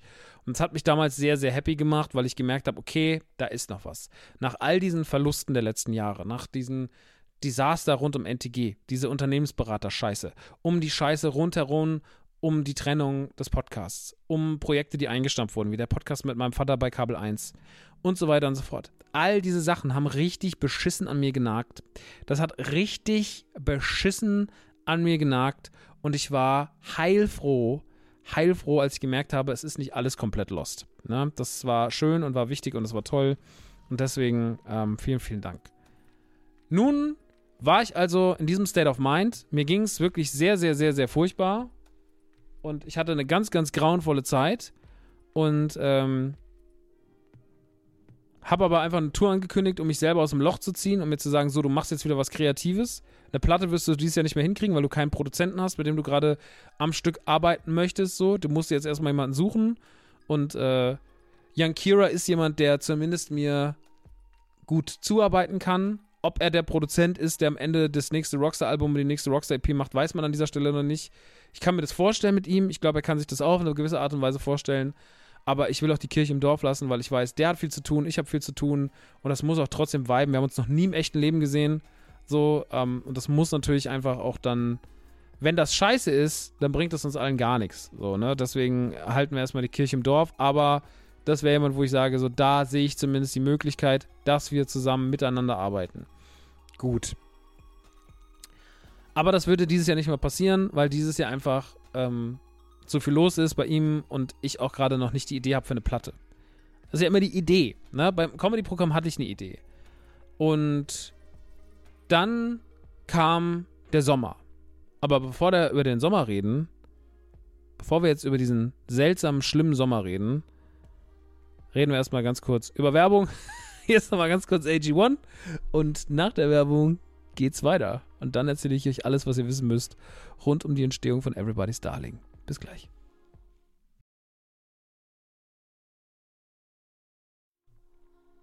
So, damit sind wir in der zweiten Hälfte von meiner Besprechung zu dieser Tour und jetzt werdet ihr euch sicherlich fragen, warum gehen wir diesen langen Weg? Wir wollen doch eigentlich nur wissen, wie es auf der Tour war. Und jetzt sind wir irgendwo im, auf einmal im Sommer 2023 und erzählst uns von deinem Leidensweg. Und ich, ja, das mag so sein, aber ich muss euch auch ganz ehrlich sagen, das gehört halt dazu. Also, das ist eine der Zutaten, die dieses Produkt am Ende des Tages so, so schmackhaft machen, die dafür sorgen, dass dieses Gericht so lecker ist. Ja, weil das halt dazu beigetragen hat, dieses Salz, ja, dieses Salz was aus mir raus, was aus meinen Poren strömte durch die ganzen schlimmen Sachen, die passiert sind. Das hat dafür gesorgt, dass das Programm so spicy wurde. Und das ist ganz cool. Und wir sind auch immer noch nicht an dem Punkt, an dem das Programm angefangen wird zu schreiben, denn wir sind jetzt im Sommer 2023 und es passiert folgendes. Meine beste Freundin Jessica, die ihr sicherlich schon mal hier vernommen habt, ähm, weil sie oft Thema ist, weil ich mit ihr oft nach Disneyland fahre, weil äh, wir seit Jahren eine sehr, sehr enge Freundschaft pflegen und sie jemand ist, der mir sehr, sehr viel bedeutet und wir immer eine tolle Zeit zusammen haben und wir diese ganze Disneyland-Liebe und sowas zusammen auserkundschaftet haben, äh, sagt mir, dass sie wegzieht. Ja, dass sie zurückgeht nach Berlin. Weil Aschaffenburg nicht das war, was sie sich vorgestellt hat. Dinge zwischen uns, die wir vor uns ein paar Jahren vielleicht mal irgendwann vorgenommen hatten, sind nicht eingetreten. Und andere Sachen sind auch nicht eingetreten. Und aus dieser Freundschaft ist nie mehr geworden als eine Freundschaft. Und sie ist hier sehr, sehr einsam, weil sie nur mich hat und ihre Katzen, aber keine Freunde finden konnte und keinen Anschluss gefunden hat in dieser Pandemie. Und sie will wieder zurück nach Berlin. Und diesen Wunsch kann ich ihr natürlich alles andere als verwehren, weil ich ihn 1000%ig nachvollziehen kann. Ist aber trotzdem natürlich was, was mich auch in diesem Zeitraum extrem nach hinten wirft, weil ich mir denke, krass, jetzt ist sie auch weg. Und wenn sie dann weggehen wird im Sommer, ähm, das wird, wird schlimm. Das wird emotional, weil dann jemand weg ist, der die letzte Person quasi die außerhalb meiner Familie ist, die mir quasi hier noch was bedeutet. Und dann ist, bin ich erstmal, dann bin ich erstmal wirklich alleine. Ja, jetzt kann man natürlich sagen, ja, kannst ja auch einfach neue Freunde suchen, sonst irgendwas. Kann ich nicht. Das ist schon relativ schwierig in meiner Position, mit meiner Haltung, wie ich mit meiner Umwelt war, umgehe, als jemand, der auch selten rausgehen soll, neue Freunde zu finden. Und ich kann auch nicht sagen, ich suche jetzt einfach mal ein paar neue Freunde. Ich habe mich dann auf Bumble angemeldet und habe mal geguckt, ob ich da neue Freunde. Und es ist, ich will da eigentlich nicht neue Freunde kennenlernen weil das auch echt irgendwie komisch ist. Es ist komisch, sich da zu bewegen. Ich, es ist sehr, sehr schwierig. Ja? Und äh, dementsprechend habe ich dann für mich mich damit anfreunden lassen müssen, dass das passieren wird.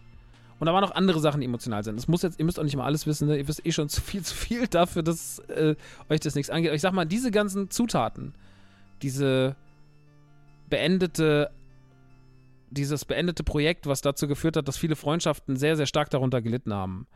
Dass ähm, die Geschichte mit dem Unternehmens Unternehmensberater, die wirklich meinen Kopf gefickt hat und die auch fast meine Firma gefickt hat und die mich sehr, sehr, sehr, sehr, sehr viel Geld gekostet hat. Ihr könnt euch gar nicht vorstellen, wie viel Geld NTG schon verblasen hat aufgrund von solchen Arschlöchern.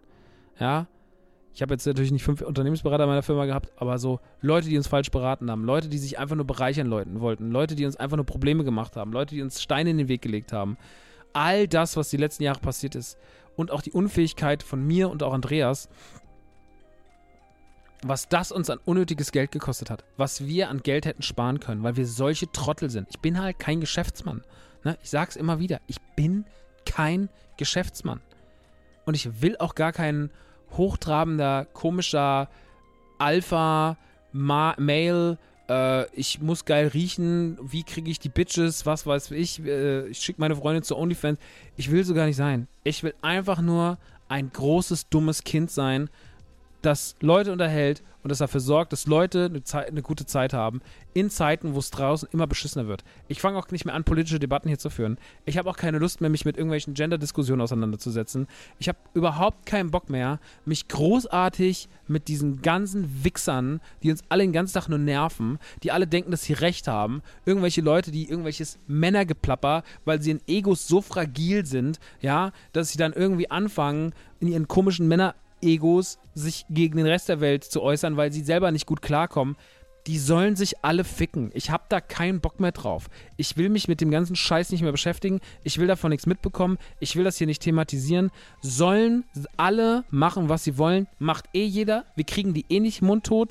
Wir haben eh das Problem, dass diese ganzen, so niemand wird gecancelt. Es gibt keine Cancel Culture. So, also, was für Möglichkeiten habe ich, mich die ganze Zeit noch mehr drüber aufzuregen? Oder einfach nur meine Leute zu unterhalten. Und da habe ich für mich gesagt, ey, dann unterhalte ich lieber meine Leute. Weil meine Leute sind tolle Leute und ich bin dafür da, dass es denen gut geht so. Und diese ganzen Diskussionen, die führe ich nicht mehr. Ich habe keine Kraft mehr dafür, ich habe keinen Bock mehr darauf. Scheiß auf die. So. Ihr werdet selber, ihr werdet selber schon erkennen, was richtig ist und was falsch. Und ich werde euch da nicht, werde da nicht viele Weichen stellen können mehr. Weil ich glaube, 99 Prozent der Leute, die hier zuhören, wissen, was ich meine. Und der eine Prozent, der es nicht weiß, der will es auch gar nicht wissen. Und das ist deswegen so, ich muss auch nicht immer wieder mich selber positionieren und sagen, ich bin ja so ein toller Kerl, weil ich habe ja so tolle Ansichten. Das wisst ihr alle. Ihr wisst, dass ich kein rassistischer, homophober Drecksack bin, sondern dass ich da ganz andere Werte vertrete und ähm, dass ich das begrüße, wie die Welt so tickt. Und ähm, dementsprechend, ja. Äh, wie kam ich da jetzt einfach drauf? Ich weiß es gar nicht mehr. Es war auf jeden Fall ein beschissenes Jahr und äh, ich will mich auch gar nicht mehr so negativ über diese ganzen Sachen äußern. Ähm, ich will auch kein Fitner machen. Ich habe wie gesagt, ich bin eigentlich nur dafür da, euch zu unterhalten und auch durch diese Unterhaltung dafür zu sorgen, dass es mir gut geht. Und davon habe ich was gebraucht. Davon habe ich eine große Dosis gebraucht. Und deswegen war das der Ursprung, diese Tour zu gründen und auch quasi so ein bisschen mit dem, was passiert ist, so für mich abzurechnen im Sinne von, ich will den Leuten keins auswischen oder ich will auch, ich will nicht mal dem Unternehmensberater eins auswischen. So, um Gottes Willen. Aber ich will für mich ein bisschen aufräumen und mich ein bisschen wieder auf das besinnen, wo ich herkomme. Und ich komme halt aus dem Bereich der Unterhaltung. So. Ich habe am besten funktioniert, wenn ich Leute unterhalten habe. Also es war schon in der Schulzeit so, als ich, als ich äh, irgendwie im Schultheater war und man hat mir die lustigen Rollen gegeben und mein Mathelehrer, Herr Firner, meinte damals zu mir so, heute haben sie zum ersten Mal was richtig gemacht. Nachdem er mich fünf Jahre Matheunterricht sitzen hat lassen. An dem ersten Abend, wo ich, hat er so in der ersten Reihe so doll gelacht, dass er gesagt hat, heute haben sie für zum ersten Mal aus meiner Sicht was richtig gemacht.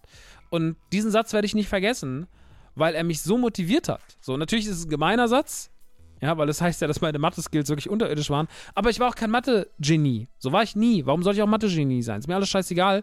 Hauptsache, ich kann ungefähr so die grundlegenden Sachen ausrechnen.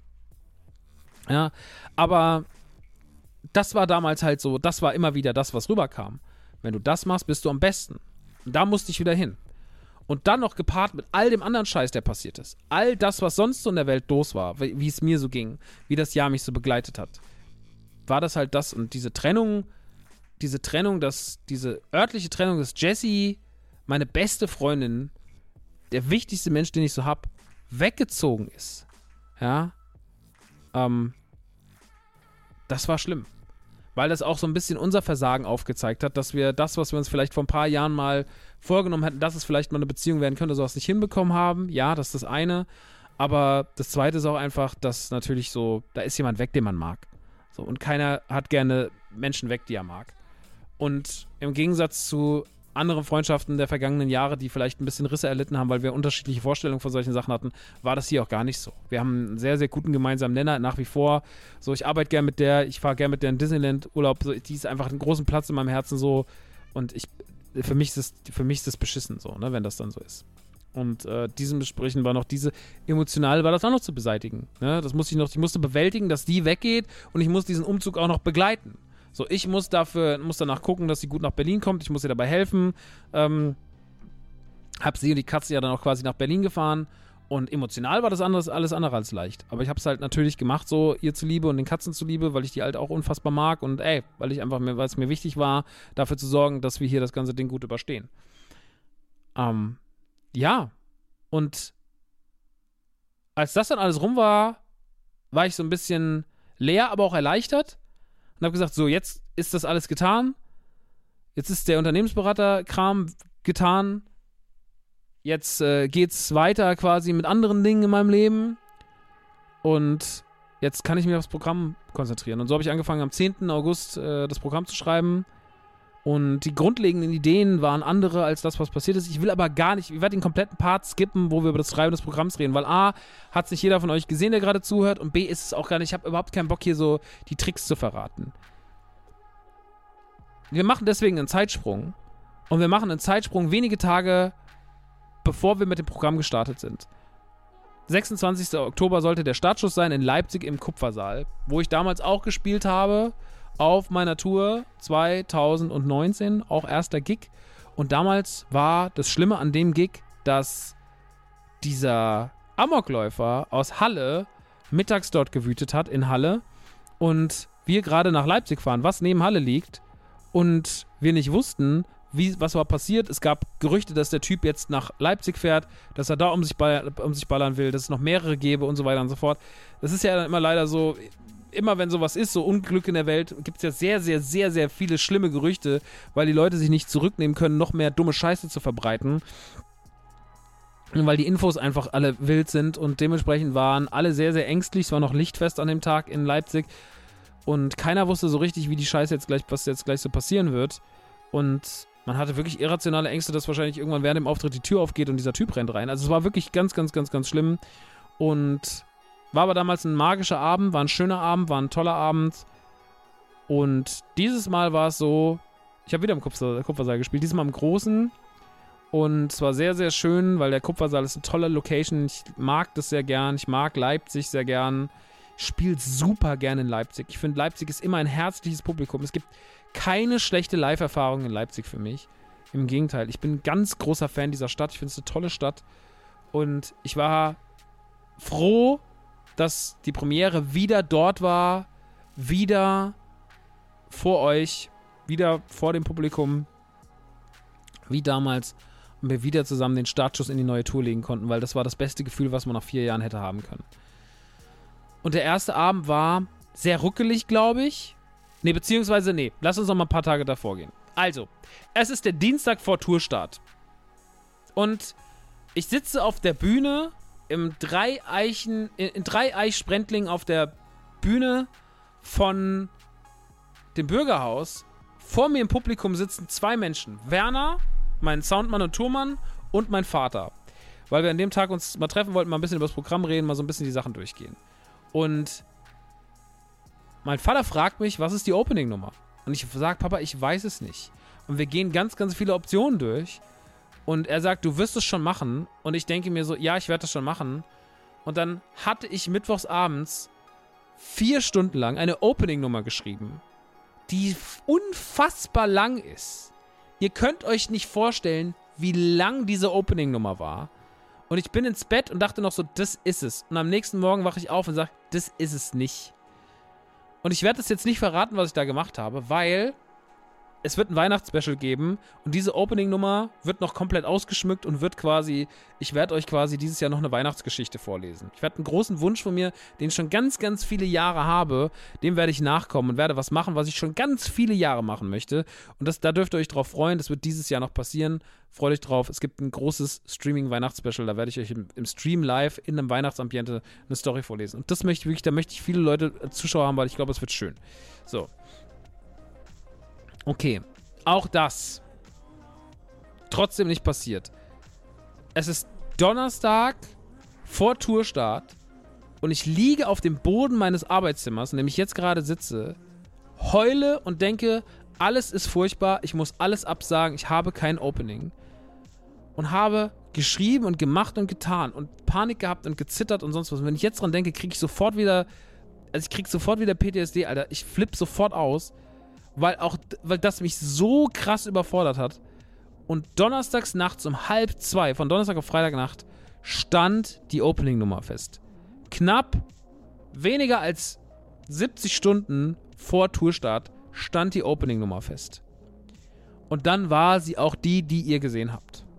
Und dann musste ich die Freitag, Samstag noch proben. Ich musste auch noch das Outro proben, weil ich das auch noch gar nicht. Das hatte ich nämlich auch erst Sonntag nochmal umgeschrieben mit dem, ne, das Outro, das nicht, nicht die Zugabe, sondern das, was die Show beendet hat. Und ähm, ja, das war der Druck. Und in dieser Woche, in dieser grauenvollen Woche, wo ich den Podcast mit Ivan aufgenommen habe, was ein toller Podcast im Übrigen war, Shoutouts. Und war es ja auch so, dass meine Aushilfe, Nico, der eine zuverlässige, süße Maus ist, ist ein ganz toller Kerl, packt eure Pakete, ist ein wirklich herzensguter Junge, der hundertprozentig krasse Arbeit leistet. Aber die Nico-Maus war auf einmal krank. Und das war auch scheiße, weil jetzt hatte ich die kranke Nico-Maus hier sitzen und der konnte nichts machen. Und es kamen diese ganzen Podcast Mayhem und, und Hexer-Shirts. So, die Sachen waren schon ausgedruckt, die Pakete gingen nicht raus. Es kamen drei Paletten Ware, drei Paletten Ware kamen an. Und wir waren alle nur so, holy moly, guacamole, was zur Hölle soll hier passieren? Wie sollen wir die Scheiße denn gehandelt kriegen? So, und das war tatsächlich sehr, sehr, sehr, sehr anstrengend. Und hat in dieser Woche, wo noch Nummern gefehlt haben, wo es mir, wo ich wirklich nur noch Wasser geschissen habe, ich sag wie es ist, wo ich komplett am Rand war, wo ich dachte, ey, das packe ich nicht mehr. Es gab diesen einen, habe ich noch mit meiner Mutter ganz doll gestritten, also es lag hier am Boden und war wirklich so, ey, ich kann das nicht mehr, ich habe da keinen Bock mehr drauf. Und ähm, das war keine gute Zeit. Die kann man jetzt schon ein bisschen verromantisieren, zwei Wochen später, dann kann man wahrscheinlich im halben Jahr noch mal viel besser verromantisieren. Aber das war in dem Moment schon richtig, richtig schlimm. Aber dann stand's und dann waren Freitag und Samstag für mich auch coole Tage zum Proben. Und Samstagabend kam dann quasi die versammelte Mannschaft. Werner kam dann wieder mit dem Bus, in dem wir rumreisen sollten. Dominik kam. Wir haben den Bus vollgeladen. Das Merchandise war da. Alles hat gestimmt. Alles war da. Alles hat gepasst. Ja. Und Ich hatte mich um alles, musste mich auch um alles selber kümmern. Ich habe kein Management. Das bedeutet, ich muss alles, was ihr auf der Bühne seht, alle Equipment-Sachen und sowas, muss ich entweder selber veranlassen, dass sie hergestellt werden, dass sie, dass sie designt werden, dass sie produziert werden, oder ich muss es selber machen. Ja, all das. Ich muss Sachen selber bestellen. Ich muss mich selber um meine Klamotten kümmern. Es gibt keinen einzigen Job in diesem Programm, der nicht von mir initiiert ist. Also alles, was man sieht, alles, was man macht, auch jede Flyer-Alarm-Bestellung für irgendwelche absurden Lego-Kartons und sonst was, alles muss ich selber machen. Ich musste diesen Lego-Karton selber zusammenbauen. Ich habe den selber mit Klebstoff dann noch zusammengefriemelt abends und so. Also es ist wirklich insane, was da alles drin steckt. Nur um dann sonntagsabends auf die Bühne zu gehen und so zu tun, als sei alles einfach easy gewesen. und Leipzig war schön. Und ich liebe Leipzig wirklich sehr, weil Leipzig ist so ein nettes Nachhausekommen. Ihr seid so eine fantastische Stadt, ne? Und ich liebe es, Premieren bei euch zu haben, weil ihr so nett seid. Und das meine ich genau so. Ihr seid herzallerliebst. Ihr habt, macht einen tollen Job als Publikum. Ihr seid absolut nachsichtig. Ich meine, man muss sich mal vor Augen führen, wir haben keine Testshows gemacht. Alles, was ich getestet habe, habe ich alleine bei mir unten in der Man Cave in, in, beim Nerdy Turdy Store gemacht. Und das war alles, was ich getan habe. Da ist sonst nichts passiert. Ich war vollständig alleine mit der Scheiße. Und auch in dieser Generalprobe. Ich kann euch sagen, eine Generalprobe vor seinem Vater und vor Werner ist was absolut Höllisches. Das ist was, das, also ich habe wirklich nur zwei Nummern da geprobt und habe danach gesagt, das mache ich nicht weiter. Ist mir zu blöd mit euch beiden. Und ähm, weil ich weiß, dass ich vor Publikum, vor einem ich, für mich ist es leichter, das klingt absurd, für mich ist es leichter, vor 200, 300 Leuten zu spielen, als vor zwei, die ich kenne. So. Ähm, und das ist. Das war wirklich, das war wirklich hart, ey. Ähm, dementsprechend, ja, musste ich dann erstmal mich dadurch wühlen. Aber ich hatte dann einen sehr, sehr schönen Abend in Leipzig. Und Leipzig muss man wirklich sagen, ihr seid das Testpublikum, ne? ihr müsst dann leider so, es wird, ändern sich dann Dinge. Eine Nummer, die gab, gab zum Beispiel eine Nummer, die war komplett auf Englisch, die wurde sofort in München noch auf Deutsch übersetzt ähm, am nächsten Tag, weil ich einfach gemerkt habe, diese grundlegende Idee, die ich hatte, funktioniert vielleicht so nicht in dem Rahmen. Ähm, da ändert sich dann was, dann ändert man natürlich noch ein paar Sachen, wo man merkt, okay, da kann ich den Ablauf noch schöner machen, da kann ich vielleicht die, die Sachen nochmal so erzählen. Und so ein Programm entwickelt sich. Und in München war es dann schon ganz anders. Und München zum Beispiel, ne, wie gesagt, der Kupfersaal ist eine tolle Location. Hat eine gewisse Historie mit mir. So, die Premiere damals war was ganz, ganz Besonderes vor vier Jahren. Ähm, sehr, sehr nettes, sehr schön, sehr gepflegt, nettes Personal, unfassbar gutes Essen. Also die haben immer so eine ganz, die haben so eine ganz krasse vegane Köchin, die dann immer bei denen das Catering bringt und die ist so ein bisschen, die ist ein bisschen crazy so, wirkt die. Ne? Sie wirkt so ein bisschen so, als würde die so sehr, sehr krass sich so mit dem Ganzen beschäftigen und die macht das richtig geil und das Essen, was sie bringt, ist 10 von 10 lecker. Und ich bin ja kein Veganer, aber es ist so gut, dass ich mir sage, ey, wenn immer alles so schmecken würde, würde ich nur vegan fressen. So, weil es so gut war. So, die hat so einen Braten gebracht und so Gulasch und das war alles vegan. So mit, äh, und das schmeckt wirklich krass. Ja, diese Seitan-Sachen sind so krass inzwischen. Muss man wirklich mal sagen. Ähm, ich will jetzt hier gar keinen großen Vortrag halten für veganes Essen, aber naja. Ähm, es hat sehr, sehr gut geschmeckt. Und am nächsten Tag dann waren wir in München, in der Nachtgalerie. Für die Leute, die aus München sind, nicht wissen, was die Nachtgalerie ist, das ist eigentlich so ein großer Club, wo so Leute zum Feiern und zum irgendwelche Fick-Dates klar machen hingehen. So, aber wir haben nichts Besseres bekommen anscheinend beim Booking, weil wir auch schon sehr kurzfristig gebucht haben. Die Hallen sind natürlich momentan relativ voll. Deswegen hat mein Booker gesagt, ey Maxi, äh, wir müssen das so und so machen. Und ähm, ja, das war auf jeden Fall heftig, ähm, weil wir da eine Halle gespielt haben, die nicht dafür ausgelegt ist, dass da Comedy-Shows sind. Ähm, es war auch, glaube ich, von der Publikumsmenge neben Bremen so die kleinste, so mit 140 Leuten oder sowas. Und ähm, man sitzt in einem sehr, sehr großen Saal, der, den man auch nicht abhängen kann, weil die keine Möglichkeiten dafür haben. Ähm, ich muss sagen, das Münchner Publikum hat wirklich einen Moment gebraucht, aber das ist was, was ich dem Publikum und mir, was ich dieser Symbiose aus Publikum und mir sehr, sehr schön anrechne. Wir haben uns im Laufe des Abends aus diesem bisschen stocksteifen der ersten Minuten rausbewegt in eine völlige hemmungslose Lachorgie, die zum Ende gefrönt hat. Und es war wirklich wahnsinnig, wahnsinnig schön. Und der München-Auftritt gehört für mich daher nach dem doch sehr wilden Leipzig zu einem der eloquentesten der Tour, der mir auch sehr viel Spaß gemacht hat.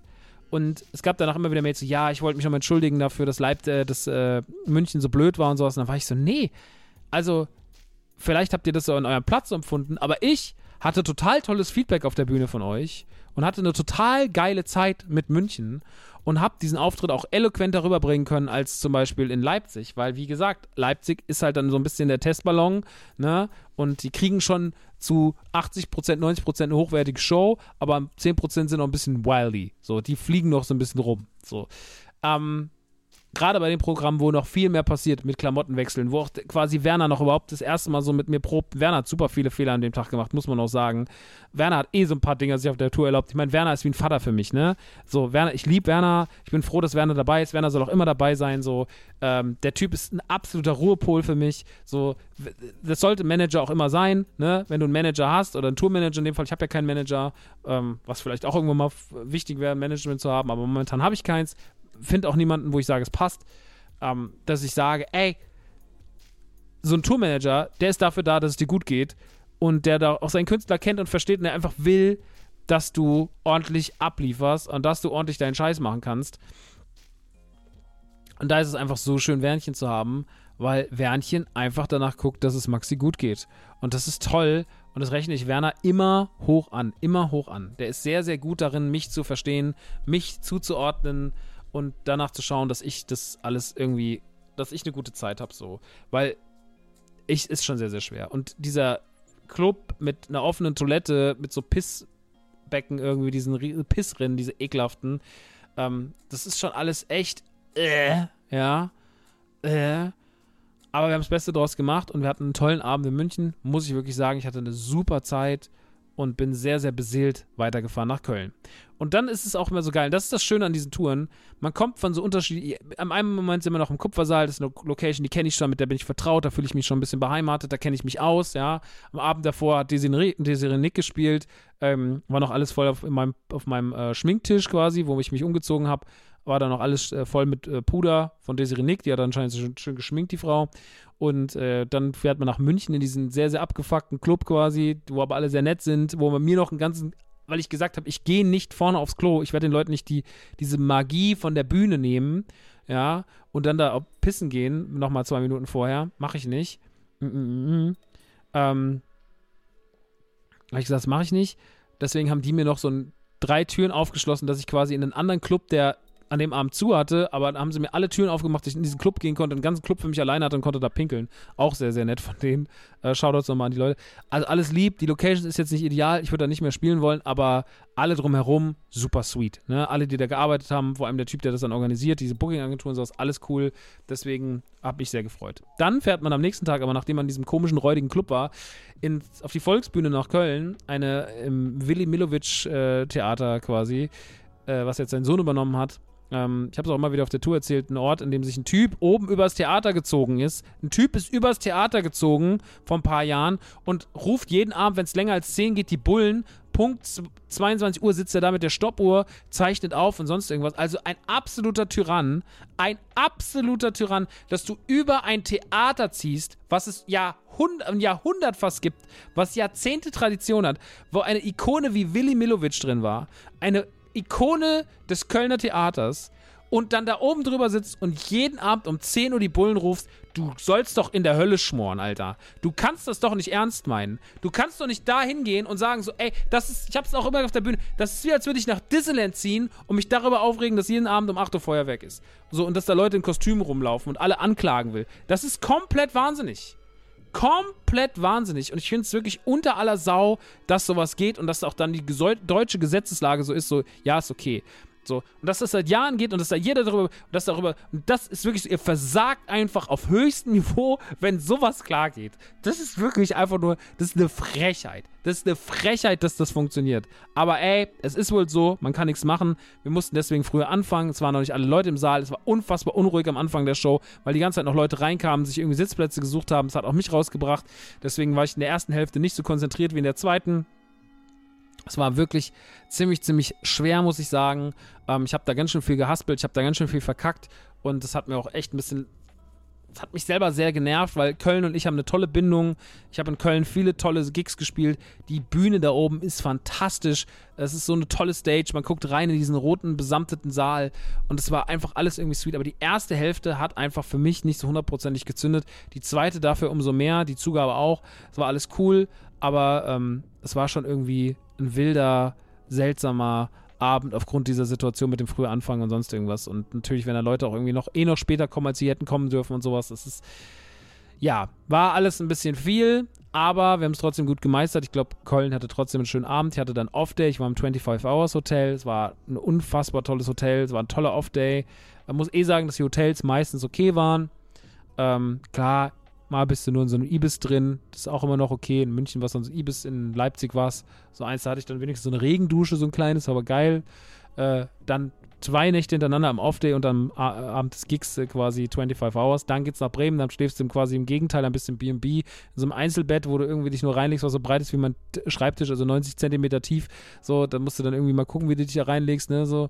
Ähm, und ja, da musst du dann zurechtkommen und äh, dann fährst du quasi von da, von Bremen, geht's dann weiter und so weiter. Ich komme gleich mal dazu.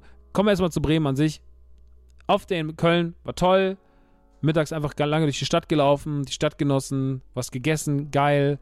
Abends im Hotel gelegen, einfach nur Mario gezockt, super. Nächsten Tag ging es dann nach Bremen ins Modernes.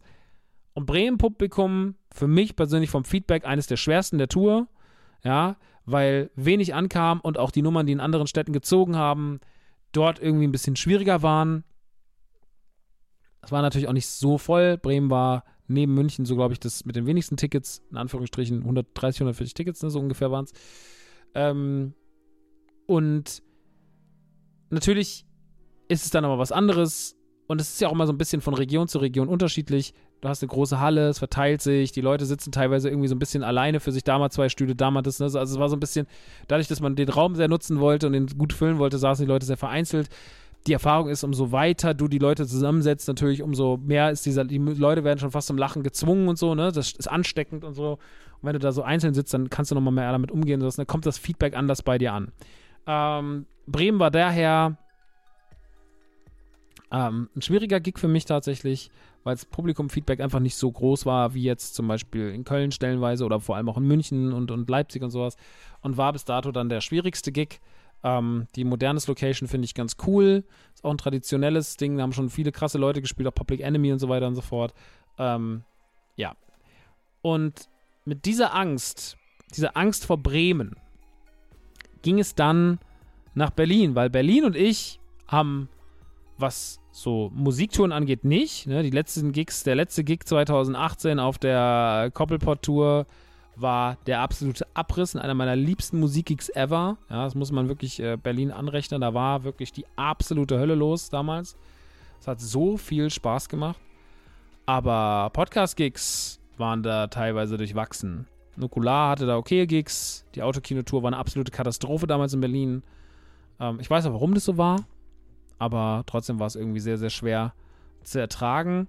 Und ähm, dann die Comedy Tour 2019, die in diesem komischen Club war, der mittags ein Working Space ist, so ein Barista-Hipsterladen. Und abends steht man auf einer Bühne und rechts ist eine große Scheibe von einem. Die Leute gucken die ganze Zeit rein und bleiben stehen und gucken dich an und zeigen dir teilweise Mittelfinger und sowas. Sehr, sehr, sehr, sehr schwer auch zu ertragen, die ganze Geschichte. Wirklich ein sehr anstrengendes, nerviges, blödes, bescheuertes Unterfangen. Und da hatte ich dann nicht so eine gute Zeit, muss ich sagen, 2019. Aber Jetzt im Columbia Theater. Ja, ich kam an in der Nebenhalle. In der Columbia Halle hat Samra gespielt. Toll. Ja, das ist ein Ex-Partner von Bushido und Capital Bra, der ähm, auch jetzt gedisst wurde im Bushido-Distrack Dark Knight, der sich an Capital Bra richtet, wo er sagt, du hast Samra, diese Fotze, zu einem Junkie gemacht. da muss ich direkt, als ich den Turbus gesehen habe, muss ich daran denken. Samra hat in der großen Halle gespielt. Und ich habe in der Kleinhalle gespielt, bestuhlt im Columbia Theater. Und Berlin war gut gefüllt.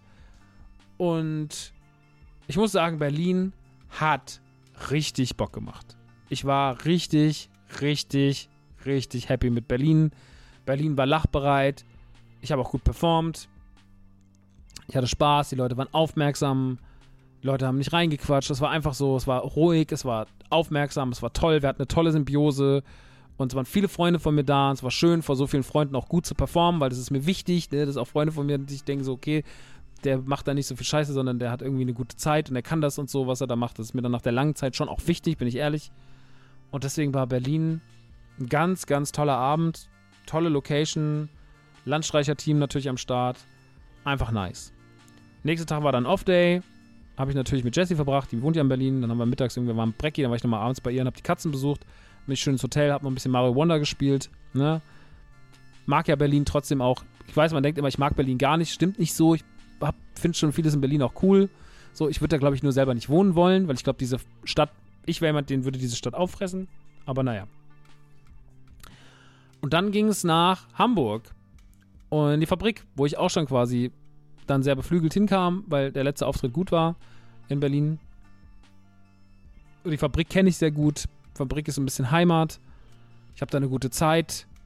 Und ähm, ja, es war einfach alles irgendwie, es war alles irgendwie einfach schön, so allein wieder in so eine Location zu kommen, die man kennt, ähm, wo man sich schon vertraut ist. Ich mag die Fabrik sehr gern. Ich finde nur blöd leider, dass da diese Säulen sind. Ich glaube, die nehmen sehr, sehr vielen Leuten, die sich auf was freuen, die Sicht. Das ist halt für die Leute, die da Bock drauf haben, ist es wirklich ein bisschen schwieriger. Gerade wenn man mit Leinwand und sowas arbeitet. Und ähm, das kann schon ein bisschen anstrengend sein. Aber auch Hamburg war ein fantastischer Abend. Ich finde, Hamburg hat sehr, sehr gut Stimmung gemacht, hat richtig Bock gemacht.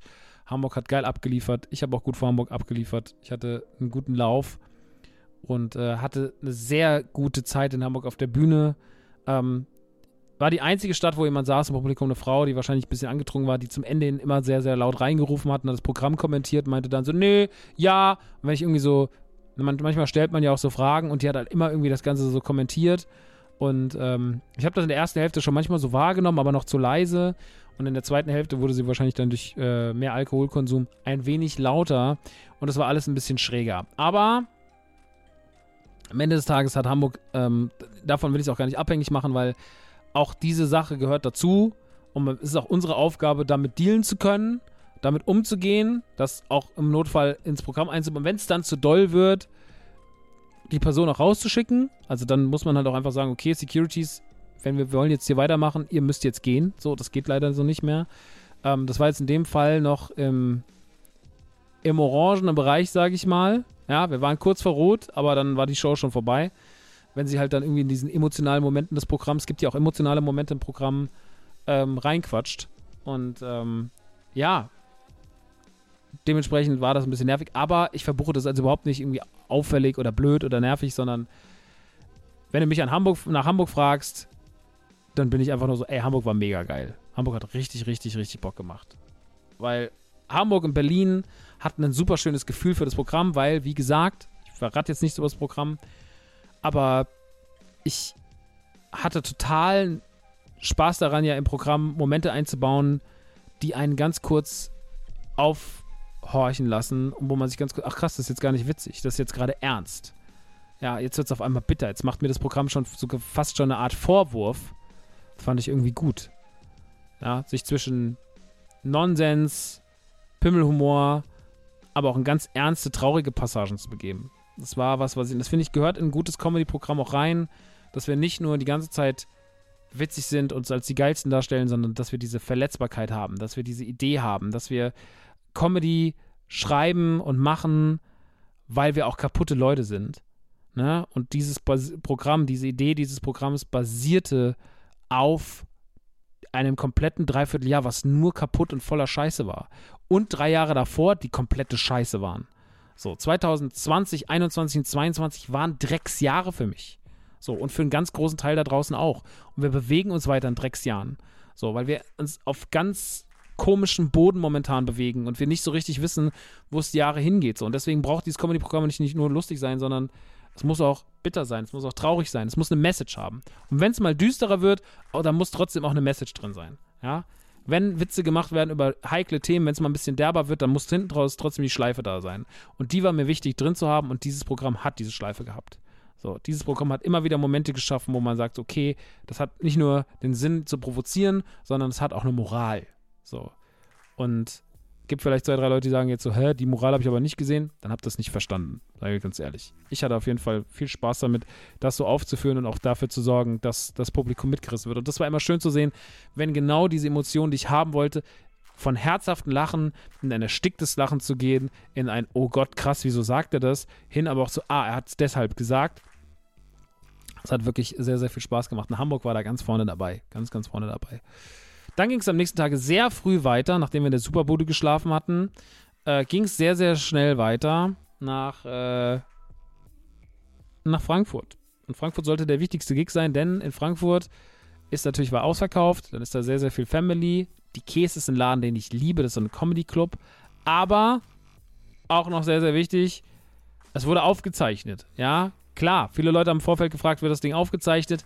Leute, natürlich verrate ich euch das nicht, aber natürlich werde ich bei dieser Tour aufzeichnen. Meint ihr, ich spiele acht Gigs von einem Programm und mache danach nie wieder was damit so und verpiss mich dann? Natürlich wird aufgezeichnet. Da könnt ihr aber Gift drauf nehmen, ihr Mäuse. Ja, aber sowas von. Äh, dementsprechend, ja, es wurde aufgezeichnet. Also musste alles sitzen. Wir sind sehr, sehr früh losgefahren. Was sehr, sehr gut war, denn als wir so.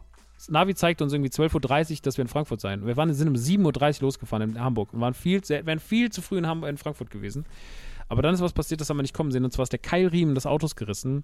Und Werner hat in sehr, sehr vielen äh, Situationen, aus, die alle nicht so, nicht so easy waren, hat er das Beste gemacht. Ähm, und wir hatten ein bisschen, wir hatten mehrmals Glück im Unglück lag schon an der Auto Ausfahrt, wo wir waren. Was an der Ausfahrt war, dass da direkt ein Mercedes-Händler war, der sich darum kümmern konnte, dass wir einen fähigen äh, Mechaniker hatten, der das Ganze dann fixen konnte. Ähm, ich war super genervt. Tut mir auch leid, echt immer sorry für den armen Mechaniker, der mein dummes Gesicht ertragen musste, wie ich ihn einfach nur die ganze Zeit gehetzt angeguckt habe. Aber wir mussten halt dann, es hat uns halt drei Stunden gekostet. Wir waren aber trotzdem aufgrund der frühen Zeit nur eine Dreiviertelstunde hinter der angegebenen Ankunftszeit da. Also, wo man sagte so, ey, wenn ihr bis 15 Uhr da seid, ist gut. Wir waren, glaube ich, um halb vier dann da oder viertel vor vier. Und da auch Shoutouts an Werner, der das Ganze wieder souverän gehandelt hat, so wie oft er diese Sachen souverän handelt. Und das mag ich sehr gerne an ihm. Und ähm, deswegen, ja, war das irgendwie cool und das hat mir irgendwie gut gefallen. Und ähm, dann waren wir in, in, Frankfurt, dann waren wir wieder in der Heimat. Wir waren mit diesem Ach und Krach in der Heimat und äh, dieser kleine Club. Und dann sollte, kam, kam noch Leon vorbei, weil er Fotos gemacht hat, zusammen mit Sina. Und dann kam noch äh, Jochen vorbei, der das Ganze filmen sollte. Und äh, mit noch mit einem anderen Dude dabei. Und es war alles irgendwie so super aufwendig, super viel Stress. Und dann stand kein Merchandise, äh, war, kein, war kein Catering da. Und dann ist die Bühne auch einfach von allen die kleinste. Und da muss man diese ganzen Sachen, die ich dabei habe, diese riesige Leinwand und den Schreibtisch und so, das muss man irgendwie alles auf diesem Platz bandeln. Und ey, das war, das war ganz schön straff und das war ganz schön stressig, aber, und das kann Frankfurt wahrscheinlich auch bestätigen, das werdet ihr auch sehen, wenn er die DVD, äh, wenn er die DVD sieht, wenn er die DVD wird es nicht geben, erstmal nicht, vielleicht gibt es später nochmal sowas wie eine Blu-ray oder sowas, aber dann wirklich nur Limited Shit. Ähm, was Frankfurt wirklich an dem Abend abgerissen hat, habe ich in meinem Heimspiel noch nie gehabt. So auch nicht bei der letzten Tour, nicht bei der Musik. Das war das schönste Heimspiel. Viele Leute haben gesagt, ja, das liegt ja auch im Heimspiel. Nee, da, da hat alles gepasst. Das Publikum war 10 von 10 gut drauf. Ich war 10 von 10 gut drauf. Ich hatte richtig Bock zu performen. Ich wusste, da sind Freunde. Ich wusste, da sind Leute, vor denen muss ich mich heute wirklich beweisen. Ich muss das Ding heute wirklich runterrocken. Dieser Auftritt muss heute sitzen. Der muss heute gut sein. Du kannst dir nicht die Fehler am Anfang wie bei Köln erlauben oder sonst irgendwas. Du musst heute komplett diesen Laden in deiner Hand haben. Und das ist heute die einzige Aufgabe, die du hast. Und ey, ich glaube, das war so also ich bin von der Bühne gegangen und habe gesagt, das war einer meiner liebsten Auftritte meines Lebens, weil ich einfach eine gute Zeit hatte. Mein Vater war komplett begeistert, meine Mom war komplett begeistert, Freunde haben mir sehr, sehr auf die Schulter geklopft. Und es war wirklich so, dieser Abend war der Lohn für die ganzen vielen, vielen Monate davor, die richtig beschissen waren, weil ich mir dachte, so, das hat heute richtig Spaß gemacht und so soll es sein. Denn, was ich bis dato noch gar nicht erwähnt habe, ich war jeden Abend so höllisch aufgeregt, das könnt ihr euch im, im Leben nicht vorstellen, wie aufgeregt ich war, Alter. Ich war so dermaßen schlimm aufgeregt vor jedem Auftritt. So, ich hatte schon samstags Angst in Berlin an meinem Off-Day vor Sonntagabend in Hamburg. Ich hatte die ganze Zeit ultra krasse Panik. Und deswegen bin ich zum Beispiel auch in Stuttgart am, am letzten Abend nochmal auf die Bühne gekommen, habe die ersten zwei, drei Sätze so ein bisschen verhaspelt, weil ich einfach immer mit dieser Aufregung zu dealen hatte. Und das war zwar bei der letzten Tour auch so. Ich weiß, dass ich damals in Hamburg im Imperialtheater oben hinter der Bühne stand und gesagt habe, ich sterbe heute Abend auf der Bühne. Ich werde live einen Herzinfarkt bekommen, weil ich so viel Aufregung in mir drin habe und weil ich mir so viel in die Hose gepisst habe. Aber in Frankfurt hat diese Aufregung sich umgewandelt in was Schönes, in einen wunderbaren Auftritt. Und es war ein ganz toller Abend, ganz krasser Abend. Und diesen Abend werdet ihr auf DVD sehen. Schon wieder auf DVD. Es ist kein Hint. dass ihr denkt, oh, er macht eine DVD. Nein, das können wir uns nicht leisten, aber ihr könnt es digital bald bei Nerdy Turdy Gang erstehen. Und ich würde mich freuen, wenn euch das reinfahrt, denn dieser Abend war Magic. Dieser Abend war einfach Magic und ich habe es sehr krass geliebt mit euch und einfach einer der schönsten, wichtigsten Abende meiner Karriere. Sage ich, wie es ist. So, einfach, einfach fürs Herz der beste Auftritt. Danach ging es dann nach Hause. Ich bin dann nach Aschaffenburg gefahren, von dort aus und ähm, habe dann einfach dort noch die, die Zeit genossen, so ein bisschen, weil ich ja dann zwei Tage Off-Day hatte. Meine Mutter hat auch gesagt, du musst nicht in den Laden kommen, äh, du musst gar nichts jetzt groß machen. Genieß einfach jetzt mal ganz kurz die Ruhe. Dann habe ich ein bisschen gezockt, schon mal in Alan Wake reingeguckt, habe schon mal in Spidey reingeguckt. Hatte dann mit meinem Laden zu dealen, ja, was ja auch noch so eine Geschichte war, weil, und das hat mich auch während der Tour begleitet, ja, das ist halt, das ist halt der große Unterschied wie zu, zu früher. Ähm, als NTG, wenn NTG nicht lief in der Zeit, wo ich auf Tour war, dann war mir das egal. So, 2019, weil NTG zu dem Zeitpunkt nicht wichtig war. NTG hat zu dem Zeitpunkt fast nichts umgesetzt. So, keiner war groß in der Firma, keiner hat sich groß darum gekümmert. Es war alles nicht so wichtig. Jetzt ist aber NTG so, dass ähm, wir sehr wohl Verpflichtungen haben, dass wir sehr wohl Rechnungen bezahlen müssen und so weiter und so fort. Dass die Unkosten in dieser Firma wirklich hoch sind und dass, wenn der Scheißladen nicht läuft, dass wir ein Problem haben. Und trotz Werbung und trotz allem, was so passiert ist, lief es die letzten zwei Monate nicht. September und Oktober waren katastrophale Monate für uns und für viele, viele andere in der Wirtschaft auch. Und deswegen will ich mich gar nicht irgendwie herauskristallisieren und sagen, uns geht es schlecht, sondern es geht allen sehr, sehr schlecht. Es geht sehr, sehr vielen sehr, sehr schlecht. Und ähm, ich kann aber nur sagen, dass ich in dieser Tour die ganze Zeit darunter gelitten habe. Ich war wirklich nur darauf versehen, dass wir es irgendwie schaffen, dass dieser Laden jeden Tag noch ein bisschen performt. Ja, manche Tage habe ich das hinbekommen, manche nicht, aber das war noch so auf den Touren von A nach B, saß ich im Auto und habe Banner gebaut selber, habe irgendwie Werbung überlegt, was kann man machen, welche Rabattaktionen und sonst irgendwas. Und das war auch noch ein zusätzlicher Stressfaktor, ein zusätzlicher Faktor der absolut mühseligen Arbeit, weil das mich auch noch jeden Tag begleitet hat. Jeden Tag musste ich noch schauen, wie kriege ich die Scheiße hier gewuppt, Alter? Wie kriege ich das hin?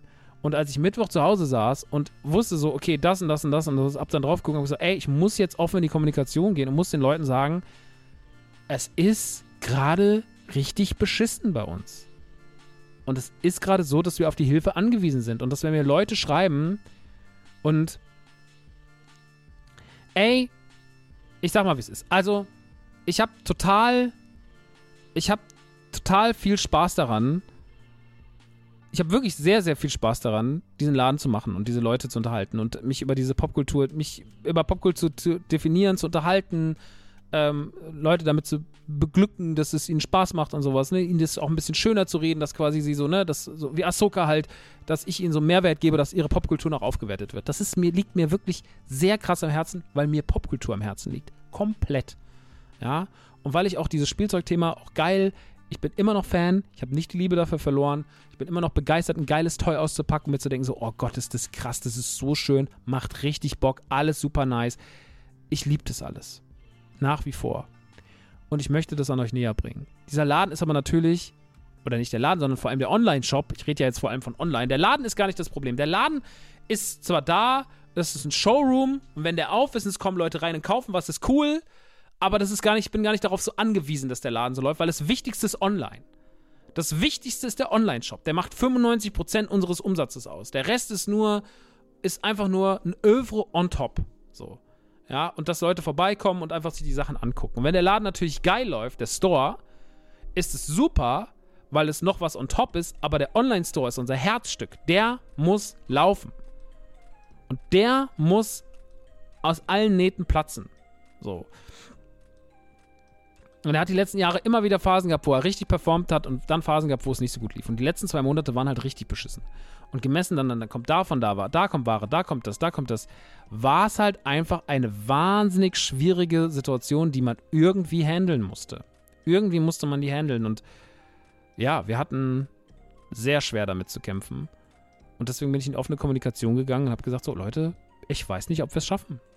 Ich weiß es nicht. Weil so sehr ich das Thema liebe, es belastet mich auch. Ich sitze während meiner Tour in den Phasen, wo ich eigentlich Kraft tanken sollte, da und arbeite mir einen Burnout in mein Gehirn, weil ich einfach noch Banner baue, dies mache, E-Mails beantworte, meine, meinen Arbeiter noch irgendwelche Sachen zuschuster, der im Laden steht und auf mich wartet und sowas, dass ich ihm Sachen Aufträge gebe. Es ist wirklich too much. Wir sind unterbesetzt, wir sind ein kleines Team, wir können aber auch keine Person mehr einstellen, weil wir einfach nicht genug Kohle verdienen. Ich zahle mir seit zwei Jahren nichts aus, Alter. So, es ist wie es ist. So, ja. Und das ist natürlich auch das Problem, das gleiche Problem, warum man sich so einen Drecks-Unternehmensberater reinholt, der einen fickt und sowas. Wir sind selber schuld daran. Ja, wir haben selber unser, wir sind selber unser Glückesschmied in Anführungsstrichen, was das angeht, weil wir da auch die Fäden in der Hand haben, dass gewisse Dinge falsch gelaufen sind. Wir können nicht alles steuern, aber wir können gewisse Dinge steuern. Ich weiß, was ich falsch gemacht habe, was ich nicht mehr, was ich nicht mehr so machen werde. Ja, wo ich mich zurücknehmen werde und wo ich einfach gucken werde, dass wir vielleicht lieber äh, geringer fahren mit allem drum und dran, aber dafür irgendwie eine entspanntere Zeit haben. Das werde ich alles schon regulieren, da werde ich mich schon drum kümmern, keine Sorge. Aber diesen Erfahrungsschatz musste ich mir auch erstmal zusammenschustern. Ne? Aber wenn ihr natürlich dann die wirtschaftliche Lage, diese Angespanntheit, diese Probleme, die wir momentan da draußen haben und alles andere, auch diese Kaufunbereitschaft, auch dieses so, ja, ach mal gucken, das nimmt ja natürlich auch den Wind aus den Segeln. Und man weiß dann nicht, ob man es schafft. Ne? Und deswegen bin ich ganz offen in die Kommunikation gegangen, habe gesagt so, ey, ich will mich hier gar nicht hervorheben, aber ich sag, wie es ist. Macht daraus, was ihr wollt. Und ich habe damit gerechnet, dass vielleicht 10, 20 Leute was bestellen und sich dadurch angesprochen fühlen. Und das Feedback, was danach kam, wer auch alles das retweetet hat, wie die Leute darauf reagiert haben, was die Leute geantwortet haben, wie nett die Worte der Menschen waren, das war sehr, sehr, sehr, sehr ergreifend. Und das muss ich allen nochmal wirklich hoch anrechnen. Das war ein sehr, sehr feiner Move von der Community, aber auch über die Grenzen hinaus. Wir hatten an dem Tag viele Neukunden, wir hatten an dem Tag viele, viele liebe Menschen, die gut nach uns geguckt haben, die dafür gesorgt haben, dass dieser Shop funktioniert. Und das war toll zu sehen und war, war toll zu sehen, was da Mittwoch, Donnerstag an Feedback reinkam, auch noch in den Freitag reinströmte so ein bisschen. Das war lieb. Und dafür vielen, vielen, vielen Dank. Und ich kann es euch an dieser Stelle nur sagen, wenn ihr wollt, dass der Einzelhandel weitergeht, dass solche Geschäfte wie NTG, die klein sind, die mit Herz geführt werden, ähm, ich habe jetzt mehrmals gehört, ja, wir warten halt alle auf Black Friday. Und Leute, ich verstehe euch auch. Aber ist das die, ist das die Sache, dass mir Leute schon Anfang September sagen, sie warten auf Black Friday, der Ende November ist? Ist das der Weg, wie wir das alles behandeln sollten? Ich weiß es halt nicht mehr. Ich bin ganz ehrlich, ich weiß es dann nicht mehr. Weil, oder auch, dass jemand zu mir sagt, ja, aber die Figur ist 4 Euro günstiger auf Amazon. Bro, ja, sie ist 4 Euro günstiger auf Amazon, aber es ist halt auch Amazon. Mir fehlt das Feingefühl für diese Situation. Mir fehlt das Feingefühl für den Einzelhandel. Mir fehlt der Wunsch nach dem Weitergehen. Ich bin letztens durch Köln gelaufen. Und in Köln, in dieser einen Einkaufsstraße, wo der Mediamarkt und sonst irgendwas, waren alle Läden das gleiche. Es sind entweder irgendwelche Süßigkeitenläden, wo man Takis kaufen kann, oder es, ist ein, es sind Elektro-Großhändler, oder es sind irgendwelche Ketten, wie Lego, Intissimi und keine Ahnung. Oder irgendwelche Süßwarendinger, aber es ist alles das Gleiche. Es gibt keinen Einzelhandel mehr, es gibt keine Stores mehr, es ist Snipes. Es ist, wir können, egal ob ich in Trier bin, egal ob ich in Köln bin, egal ob ich in Frankfurt bin, ich sehe immer die gleichen 20 Stores. Und dann kommen Leute und sagen, oh, das ist so toll, dass sie so einen Laden macht und bla bla, aber ihr diskutiert dann rum wegen 5 Euro. So, und ich, ich verstehe auch, dass man diskutiert, aber ihr könnt nicht diskutieren und gleichzeitig sagen, der Einzelhandel muss weiter bestehen. Es gibt eine Situation, die ist nicht bei uns passiert und deswegen erzähle ich sie, die ist im Kuschelmuschel passiert. Da war ich vor ein paar Jahren, es war noch vor Pandemie, im Kuschelmuschel. Und es war gerade ein neues Need for Speed draußen. Ich habe keine Ahnung mehr welches. Es war gerade ein paar Tage draußen. Und dann ruft jemand im Kuschelmuschel an und fragt, ob sie das Need for Speed haben. Und dann sagt die Besitzerin, ja, wir haben das da. Dann wird sie nach dem Preis gefragt und sie sagt, es kostet bei uns 69,90. Und dann sagt die Person am Telefon, ja, ich will euch ja supporten, aber beim Mediamarkt kostet es 65. Ich kann also jetzt zum Mediamarkt fahren und es für 65 kaufen oder ich komme zu euch und die gibt es mir für 65. Und da bin ich fast explodiert, weil ich mir dachte, du dreistes, dummes Arschloch, du rufst du an, fragst nach dem Preis, sagst, da kostet es aber 65, gebt ihr mir das auch für 65 oder ich will euch ja, und dann der Zusatz, ich will euch ja supporten, aber Und das ist so dreist, Alter. Das ist so gemein. Das ist so frech und das hat nichts mit Support zu tun. Weil, wenn ich irgendwo hingehe und ihr wisst nicht, wie schlecht die Margen von Videospielen sind, wie schlecht die Margen von Toys sind, so, die sind wirklich lachhaft schlecht. So. Wir machen unser Geld mit unseren eigenen Klamotten vor allem. Da sind die Margen dran. Da ist mal, wo du mal ein bisschen was verdienst an einem Artikel aber nicht an so einer Hot Toys oder Black Series Figur. Wenn du glaubst, du verkaufst, kaufst dir eine, Black, eine Hot Toys Figur für 350, so, und du denkst, der Händler verdient da locker mal 170 dran, die Hälfte oder so, Pustekuchen. Die Dinger, da machst du 20, 30 Prozent, kannst du da draufpacken, maximal. So eine Figur für 350 kostet 230 im EK netto. Du musst du für 350 brutto verkaufen. Das könnt ihr euch selber ausrechnen. Das ist nicht mehr viel, was da übrig bleibt. Da reden wir von 20, 30 Euro, wenn man alles abzieht wie Kreditkarte oder PayPal oder whatever. Ne? Gibt ja so viele Kosten, die sich da inzwischen noch so drumherum sammeln.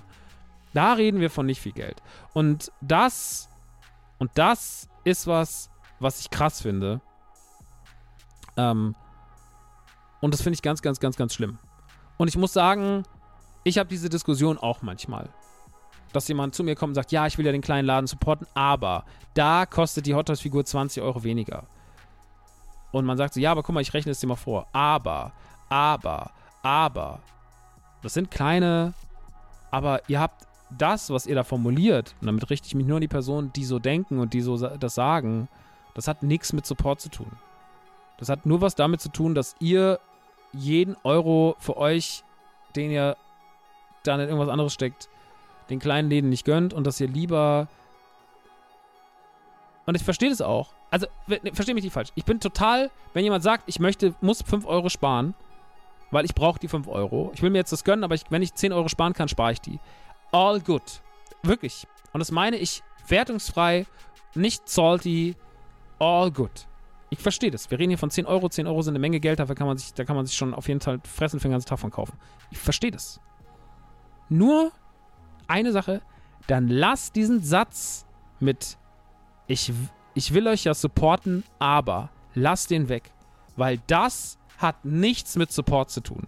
Das hat gar nichts, gar nichts, gar nichts mit Support zu tun, wenn ihr sagt, beim Mediamarkt oder bei Amazon gibt es das günstiger. Natürlich gibt es es da günstiger. Die kaufen das ja auch in viel größeren Mengen ein. Dann fahr halt die 10 Kilometer zum scheiß Mediamarkt statt den Kilometer zu uns und verblas das Geld in Sprit, was du da gespart hättest, so, wenn es dir das nicht wert ist. Es ist wirklich manchmal so falsch gerechnet und es ist so respektlos und das ist im Kleinen Store zu sagen. Dieser Typ, der mich abgefuckt hat wegen dieser Echse, Alter, so von, von Hot Toys, der wirklich, das sind Leute, die brauche ich in meinem Laden eigentlich gar nicht mehr sehen. Die will ich da gar nicht mehr haben. So. Mit höchstem Respekt, aber fuck it, Alter. Warum? Warum muss ich mir diese Scheiße anhören? Warum? Ja, da, dann kommt er rein und vergleicht aber, ja, da gibt's ja das günstiger, da gibt's, Digga, dann kauf das da, kauf das da, kauf das da und kauf das da. Aber warum laberst du mich damit voll? Und das ist furchtbar. Und das hat nichts mit Respekt zu tun. Aber auch da gilt die Regel, die immer gilt, es ist der kleinste Prozentsatz. Es ist der kleinste Prozentsatz. Thema Lorcana. Nächste Woche kommt die zweite Wave raus. Wir kriegen ein bisschen was. Ne? Und ihr wisst, ich bin überhaupt kein Reseller. Ich mache hier keine Resellerpreise. Ja, es gibt so ein paar Dinge, die mache ich auch mal teurer. Ja, wie zum Beispiel eine Chase Edition, weil ich lieber will, dass die Leute gezielt die Chase Edition einmal kaufen, statt dass sie sechs Figuren kaufen und dir vier zurückschicken. Da habe ich keinen Bock drauf. Dann lieber offene Kommunikation. Hier zahlst du einmal den Preis von zwei Figuren, kriegst dafür direkt die Chase Edition. So, die ist auch direkt, die ist ja auch direkt schon 50, 60 Euro wert. Also du verkaufst ja nichts, was irgendwie einen Wertverlust hat, sondern im Gegenteil, du kaufst ja was gezielt mit, mit mehr Wert. So, dafür habe ich den Stress nicht, dafür ist bei uns die Kommunikation offen. All Gut, Alter. Dafür habe ich nicht Leute, die mir irgendwie vier Figuren wieder zurückschicken. So. Ist alles geklärt, läuft locker. Das ist, was, das ist der eine Reseller-Move, den wir uns erlauben. Der zweite ist, dass wir vielleicht, wenn was richtig begehrt ist, wir mal zwei, drei Euro mehr draufpacken. Ja. Jetzt ist es bei Lokana so, da gibt es Dinge, wenn wir die bekommen, ey, wenn ich mal drei Euro dafür mehr nehme, ne? Weil der EK super scheiße ist und weil man an den Dingern eh nicht viel verdient, weil Trading Cards nicht so gut bemessen sind, wie man vielleicht denkt, im Preis. Ey, dann stelle ich das online, verkauft. Und dann kam direkt einer und sagte, ja, immer sich über Reseller aufregen, aber jetzt 2 Euro mehr für das Set nehmen. Und dann war ich so, Diggi, Eldenwald, Elbenwald nimmt 2 Euro mehr pro Booster und wir nehmen für ein Set irgendwie 3 Euro mehr. Was, ne, wir reden dann von, das kostet dann statt 37,90 kostet das 39,90 oder sowas. So, damit man einfach mal ein paar Euro macht. Ein paar Euro macht. Als kleiner Händler von einem Produkt, was eh gekauft wird und in Wochen schon wieder für 80, 90 Euro resellt wird, fürs mehr als das Doppelte, so, dann nehmen wir 2, 3 Euro mehr. Diesen Vorwurf muss ich mir anhören. Diesen Vorwurf muss ich mich stellen und dem muss ich mich gegenüber rechtfertigen. Und die Leute sagen so, ja, aber das ist das. Weil dann wieder die eigenen Argumente gegen einen benutzt werden. Und das sehe ich nicht ein. Ich, ich werde mir diesen Schuh auch nicht mehr anziehen, weil ich nicht finde, dass es gerechtfertigt ist. Ich finde, wir sind fair, wir sind offen in der Kommunikation und ähm, wenn man uns supporten will, kann man das machen. Und dementsprechend ähm, habe ich mich jetzt wieder viel zu lange aufgeregt. Oder was heißt aufgeregt? Habe ich jetzt irgendwie schon wieder die Negativbeispiele genannt. Aber das will ich gar nicht. Weil der positive Teil von dem, was ich eigentlich sagen wollte, ist, ihr habt uns letzte Woche wirklich den Arsch gerettet. Ihr habt uns letzte Woche wirklich den Arsch gerettet. Und wir sind natürlich noch lange nicht vom Eis, aber diese zwei, drei Tage, wo es so gebrummt hat und wo auch Samstag Leute in den Laden kamen und einfach irgendwie auch teilweise mit Trinkgeld um sich geworfen haben, so, also, ey, ich will einfach nur, dass es euch gut geht, ihr seid der beste Laden, ich will, dass ihr da seid und so. Wo Leute so liebe Sachen gesagt haben in mein Face, das war so, so schön. Und dafür möchte ich mich einfach bedanken dass Menschen, die nichts mit dieser Bubble zu tun haben, das retweetet haben, äh, Support geleistet haben, dass sie was gekauft haben. Das war so lieb, das war so schön und das möchte ich an dieser Stelle einfach anerkennen. Vielen, vielen, vielen lieben Dank. Wenn ihr uns weiter supporten wollt und ihr habt kein Geld, empfehlt uns einfach. Sagt den Leuten, ey, da kann man coole Weihnachtsgeschenke kaufen. Die sind cool, die sind legit, ja, weil die Frage, die oft auftaucht, sind die, sind die, sind die, gibt es die wirklich? Ja, weil es so viel Scammer in diesem Bereich Toys gibt. So, Actionfiguren 24, der Typ, der den Laden davor geführt hat, vor dem neuen Team, die es jetzt führen, die es jetzt wieder ordentlich aufräumen wollen, der Typ hat einfach Ware verkauft, die er nicht im Laden hatte, die er nie bestellt hat beim Großhändler. So, solche Sachen sind dann passiert, verstehst du? Und Leute kriegen Schreiben in ganz Deutschland von den Leuten, die das jetzt verwalten müssen, die armen Schweine, die sich dieser Kacksituation stellen müssen, wo, weil die sagen so, ey, der Typ hat einfach nichts, der hat einfach nichts ausgeliefert, Alter. So, verstehst du? Und das ist so krass. Und die, darunter leiden wir Händler, weil wir natürlich, wir sind, wir sind im gleichen Segment tätig. Und Leute fragen im Internet, ob wir Scammer sind, weil wir zwei Tage mal ein Paket nicht rausschicken, weil wir unterbesetzt sind oder sonst irgendwas. Und ich verstehe es auch, aber deswegen, ihr könnt uns in dieser Hinsicht supporten, indem ihr einfach sagt, ey, Maxi oder Leute, das ist ein guter Laden, das ist ein, geführt von einem Typen, der ist ein Nerd, der macht den Einkauf, die gibt's wirklich, die haben auch einen schönen Store, fahrt mal vorbei, guckt mal vorbei, da arbeitet die Mama von dem, die sind lieb, die sind toll, die wollen niemanden über den Tisch ziehen. Das sind einfach gute Leute. Und ich glaube, ich glaube, ich glaube, ich glaube, damit kann man schon sehr, sehr viel Support leisten. Spread the word. So. Einfach die Kunde verbreiten, einfach zu sagen, es gibt coole Leute. Und das ist wichtig. Und wenn ihr natürlich die Kohle habt und euch könnt euch was kaufen, kauft es bei uns, supportet uns, kauft es da nehmt auch größere Sachen. Wenn ihr was seht, was schon ewig im Shop rumliegt, wo ihr schon mit lange liebäugelt, fragt mich, ob ich vielleicht am Preis noch was machen kann. Ich komme euch da entgegen. Ich mache das. Ich will einfach nur, dass dieser Scheißladen weiter existiert und ich nicht unter dieser Lage, die wir momentan haben, super noch mehr leiden möchte. Das ist mir ganz, ganz, ganz, ganz, ganz, ganz, ganz, ganz wichtig. So. Und deswegen vielen, vielen Dank, dass ihr da letzte Woche alles für gegeben habt. Ich habe mich jetzt viel zu lange mit Negativbeispielen beschäftigt, aber die Positivbeispiele kommen immer zu kurz allein wie viele nette Nachrichten da waren, egal eh, wie viel Trinkgeld da waren, wie viele Leute runtergeschrieben haben, ich hoffe, dass ihr es schafft, ich hoffe, dass es euch gut geht. Ich kaufe jetzt nur was, um euch zu supporten. Ich habe euch weiterempfohlen, wie viele Tweets rausgingen. Egal ob von, von Bell, von den Beans, egal ob von, von Schröckert, egal ob von, äh, war, nee, Schröckert weiß ich nicht. Ich glaube, jetzt habe ich Schröckert ein bisschen zu viel Gutes getan. Lieb Schröckert, aber ich glaube, Schröckert hat es nicht gepostet. Ist auch nicht schlimm. Varion hat es gepostet. Aurel Merz hat es gepostet. Simon Kretschmer hat es gepostet. Den wollte ich eigentlich sagen. So, das ist super nett. Das ist super nett. Ja. Und das muss man den Leuten einfach anerkennen. Und das ist, das ist, das, das ist die gute Macht des Internets. Das ist die positive Macht des Internets und dafür bedanke ich mich sehr. Und wenn ihr uns was Gutes tun wollt, äh, wie gesagt, ihr müsst einfach, nur wenn ihr schon uns weiterempfehlt, ist schon mehr als Gutes getan. Deswegen vielen, vielen Dank für alles. Ähm, so viel dazu. Jetzt komme ich nochmal, das ist alles dann im Off-Day passiert, Mittwoch. Dann ging es Donnerstag nochmal nach Stuttgart in Witzemann, der kleine Witzemann-Club. Ja, es gibt ja drei Witzemann-Clubs in der Location. Ist ganz kleine. Da war irgendwie ein Rap-Konzert von Lost oder so. Die machen so punkige Rap-Musik, whatever. Äh, Im Club war ich, in der Halle war niemand. Und es war ein schöner Gig auch ich mag die Location sehr gern. Die ist von Künstlern, von Leuten, die quasi jahrelang Künstler betreut haben, ist diese Location mitentworfen worden. Deswegen sind die Backstage-Räume geil. Deswegen ist alles irgendwie gut organisiert. Es gibt tolles Essen. Es gab ein indisches Chicken Curry vegan. Da habe ich mich langgelegt, Alter. Das war so unfassbar gut. Oh mein Gott, war das lecker. Richtig, richtig, richtig toll. Kalifetz hat mich noch besucht, wo ich mich sehr drüber gefreut habe. Dominik Hammes war da. Also alles super nice. Gönt war ja auch zweimal auf der Tour. Er war in München und in Hamburg. Ähm, generell waren viele Leute da. Timo war da, Jesse war zweimal da. Also war alles wie schön. Ne? Das war richtig, richtig schön. Und ähm, das war dann noch ein schöner Abschluss. Ähm, Publikum war so ein bisschen interessant. Das Publikum war nämlich gut drauf, aber es hatte nicht so richtig gute Klatschmomente, weil es gibt ja eine Musiknummer im Programm und wenn diese Musiknummer ändert, dann verbeugt sich die Figur schon beim letzten Ton und geht so runter und normalerweise klatschen dann die Leute schon und flippen aus und so. Und das war in dem Fall nicht so. In Stuttgart ging ich runter und habe gesagt Dankeschön und dann haben die Leute geklatscht. Und das hat Stuttgart manchmal so die Klatschmomente verfehlt, auch am Ende und sowas. War ein bisschen komisch, aber dusselig lieb. Ansonsten also war es eine schöne Show. Ich bin, wie gesagt, mit Per Fastball auf die Bühne gekommen, habe es dann aber ganz gut rumgerissen und haben eigentlich, glaube ich, eine ganz schöne Show gespielt. Ähm, Publikum hatte eine gute Zeit, es war schön drüber, es gab viele, viele laute Lacher, viel, viel dumm.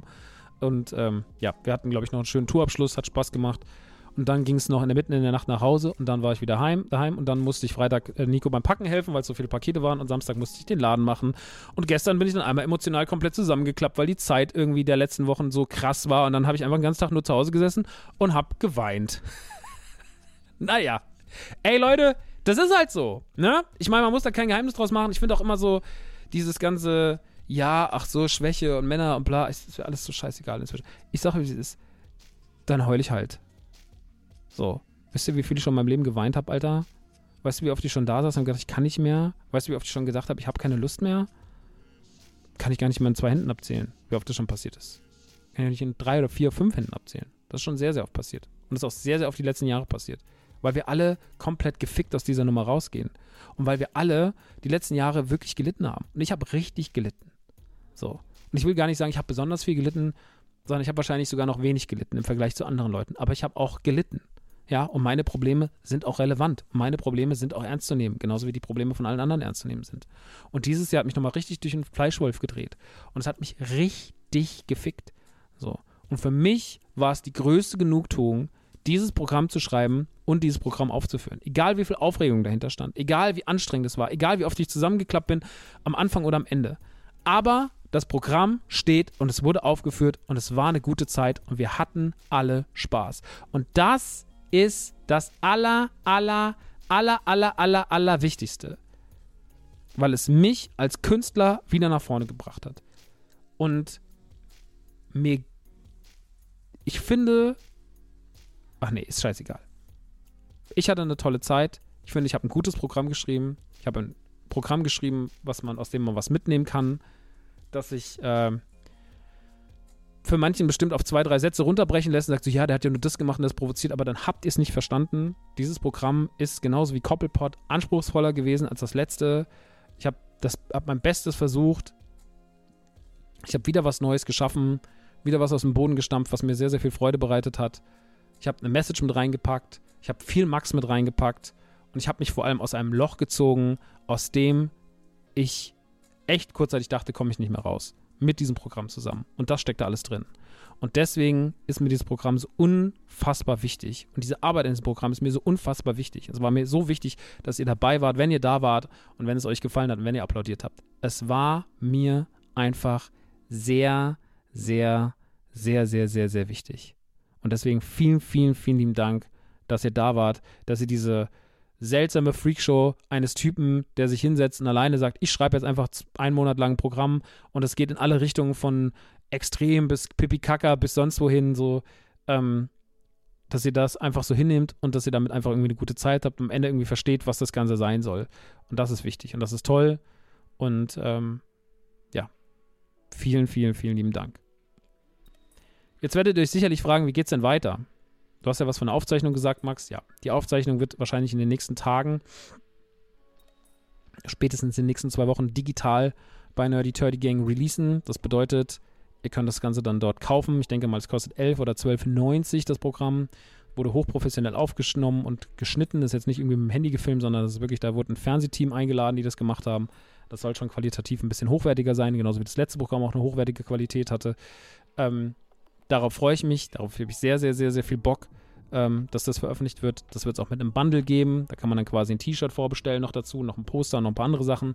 Dann kriegt man noch ein bisschen was für seine Kohle. So kann man das quasi das Supporter-Bundle, wenn man sagt, ich will einfach das NTG gerade aus dieser, weiter in dieser Krise bisschen, sich ein bisschen rausschlenkelt, so, dann kann man sich das holen. So, da freue ich mich drüber. Und ähm, dann wird es dieses Jahr ein Weihnachtsspecial geben und in dem Weihnachtsspecial soll dann eigentlich auch schon quasi der Opener in die zweite Tourrutsche passieren, nämlich Still Everybody's Darling. Ich werde das Programm natürlich weiterhin spielen, ich werde es noch modifizieren, ich werde ein paar Sachen ändern. Ich werde ein paar Nummern behalten, die ich sehr, sehr gerne habe, die ich sehr, sehr gerne erzähle. Und ich werde ein paar Sachen ändern, ein paar Sachen modifizieren. Ich werde noch ein paar Sachen anpassen. Ja, da sind ein paar Sachen dabei, die kann man cool anpassen. Die kann man noch erweitern, da kann man noch ein bisschen dran schrauben. Und dann machen wir das Programm noch ein bisschen perfekter. Ja, dann wird die Performance noch ein bisschen perfekter, dann wird das alles noch ein bisschen mehr Spaß machen. Und ähm, noch mehr Spaß, Leute. Noch mehr Spaß. Und ich glaube, wir werden uns mit diesem Programm noch ein paar Mal sehen.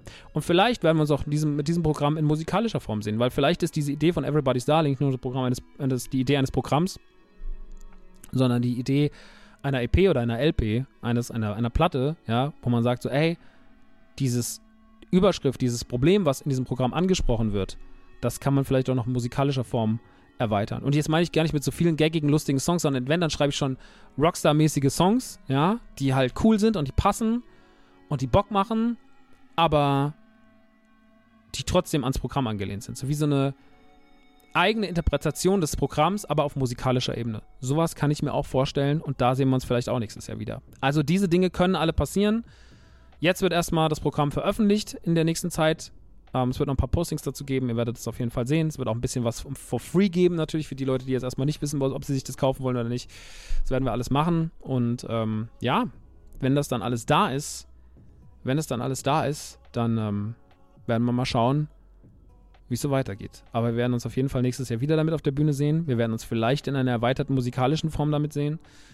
Und wir werden uns live sehen. Äh, und, und Twitch. Es wird dazu einen Stream geben, wie gesagt, einen Weihnachtsstream. Ich werde einen Wunsch von mir umsetzen, der damit zusammenhängt. Und ähm, 2024 wird auch wieder im Rahmen meiner Kunst stehen und ich werde die nächsten Jahre danach schauen, dass das öfter so ist. Ähm, ich werde auch schauen, dass wir vielleicht mal wieder eine Radionukulator machen. Aber alles mit seiner Zeit und alles mit dem richtigen Output.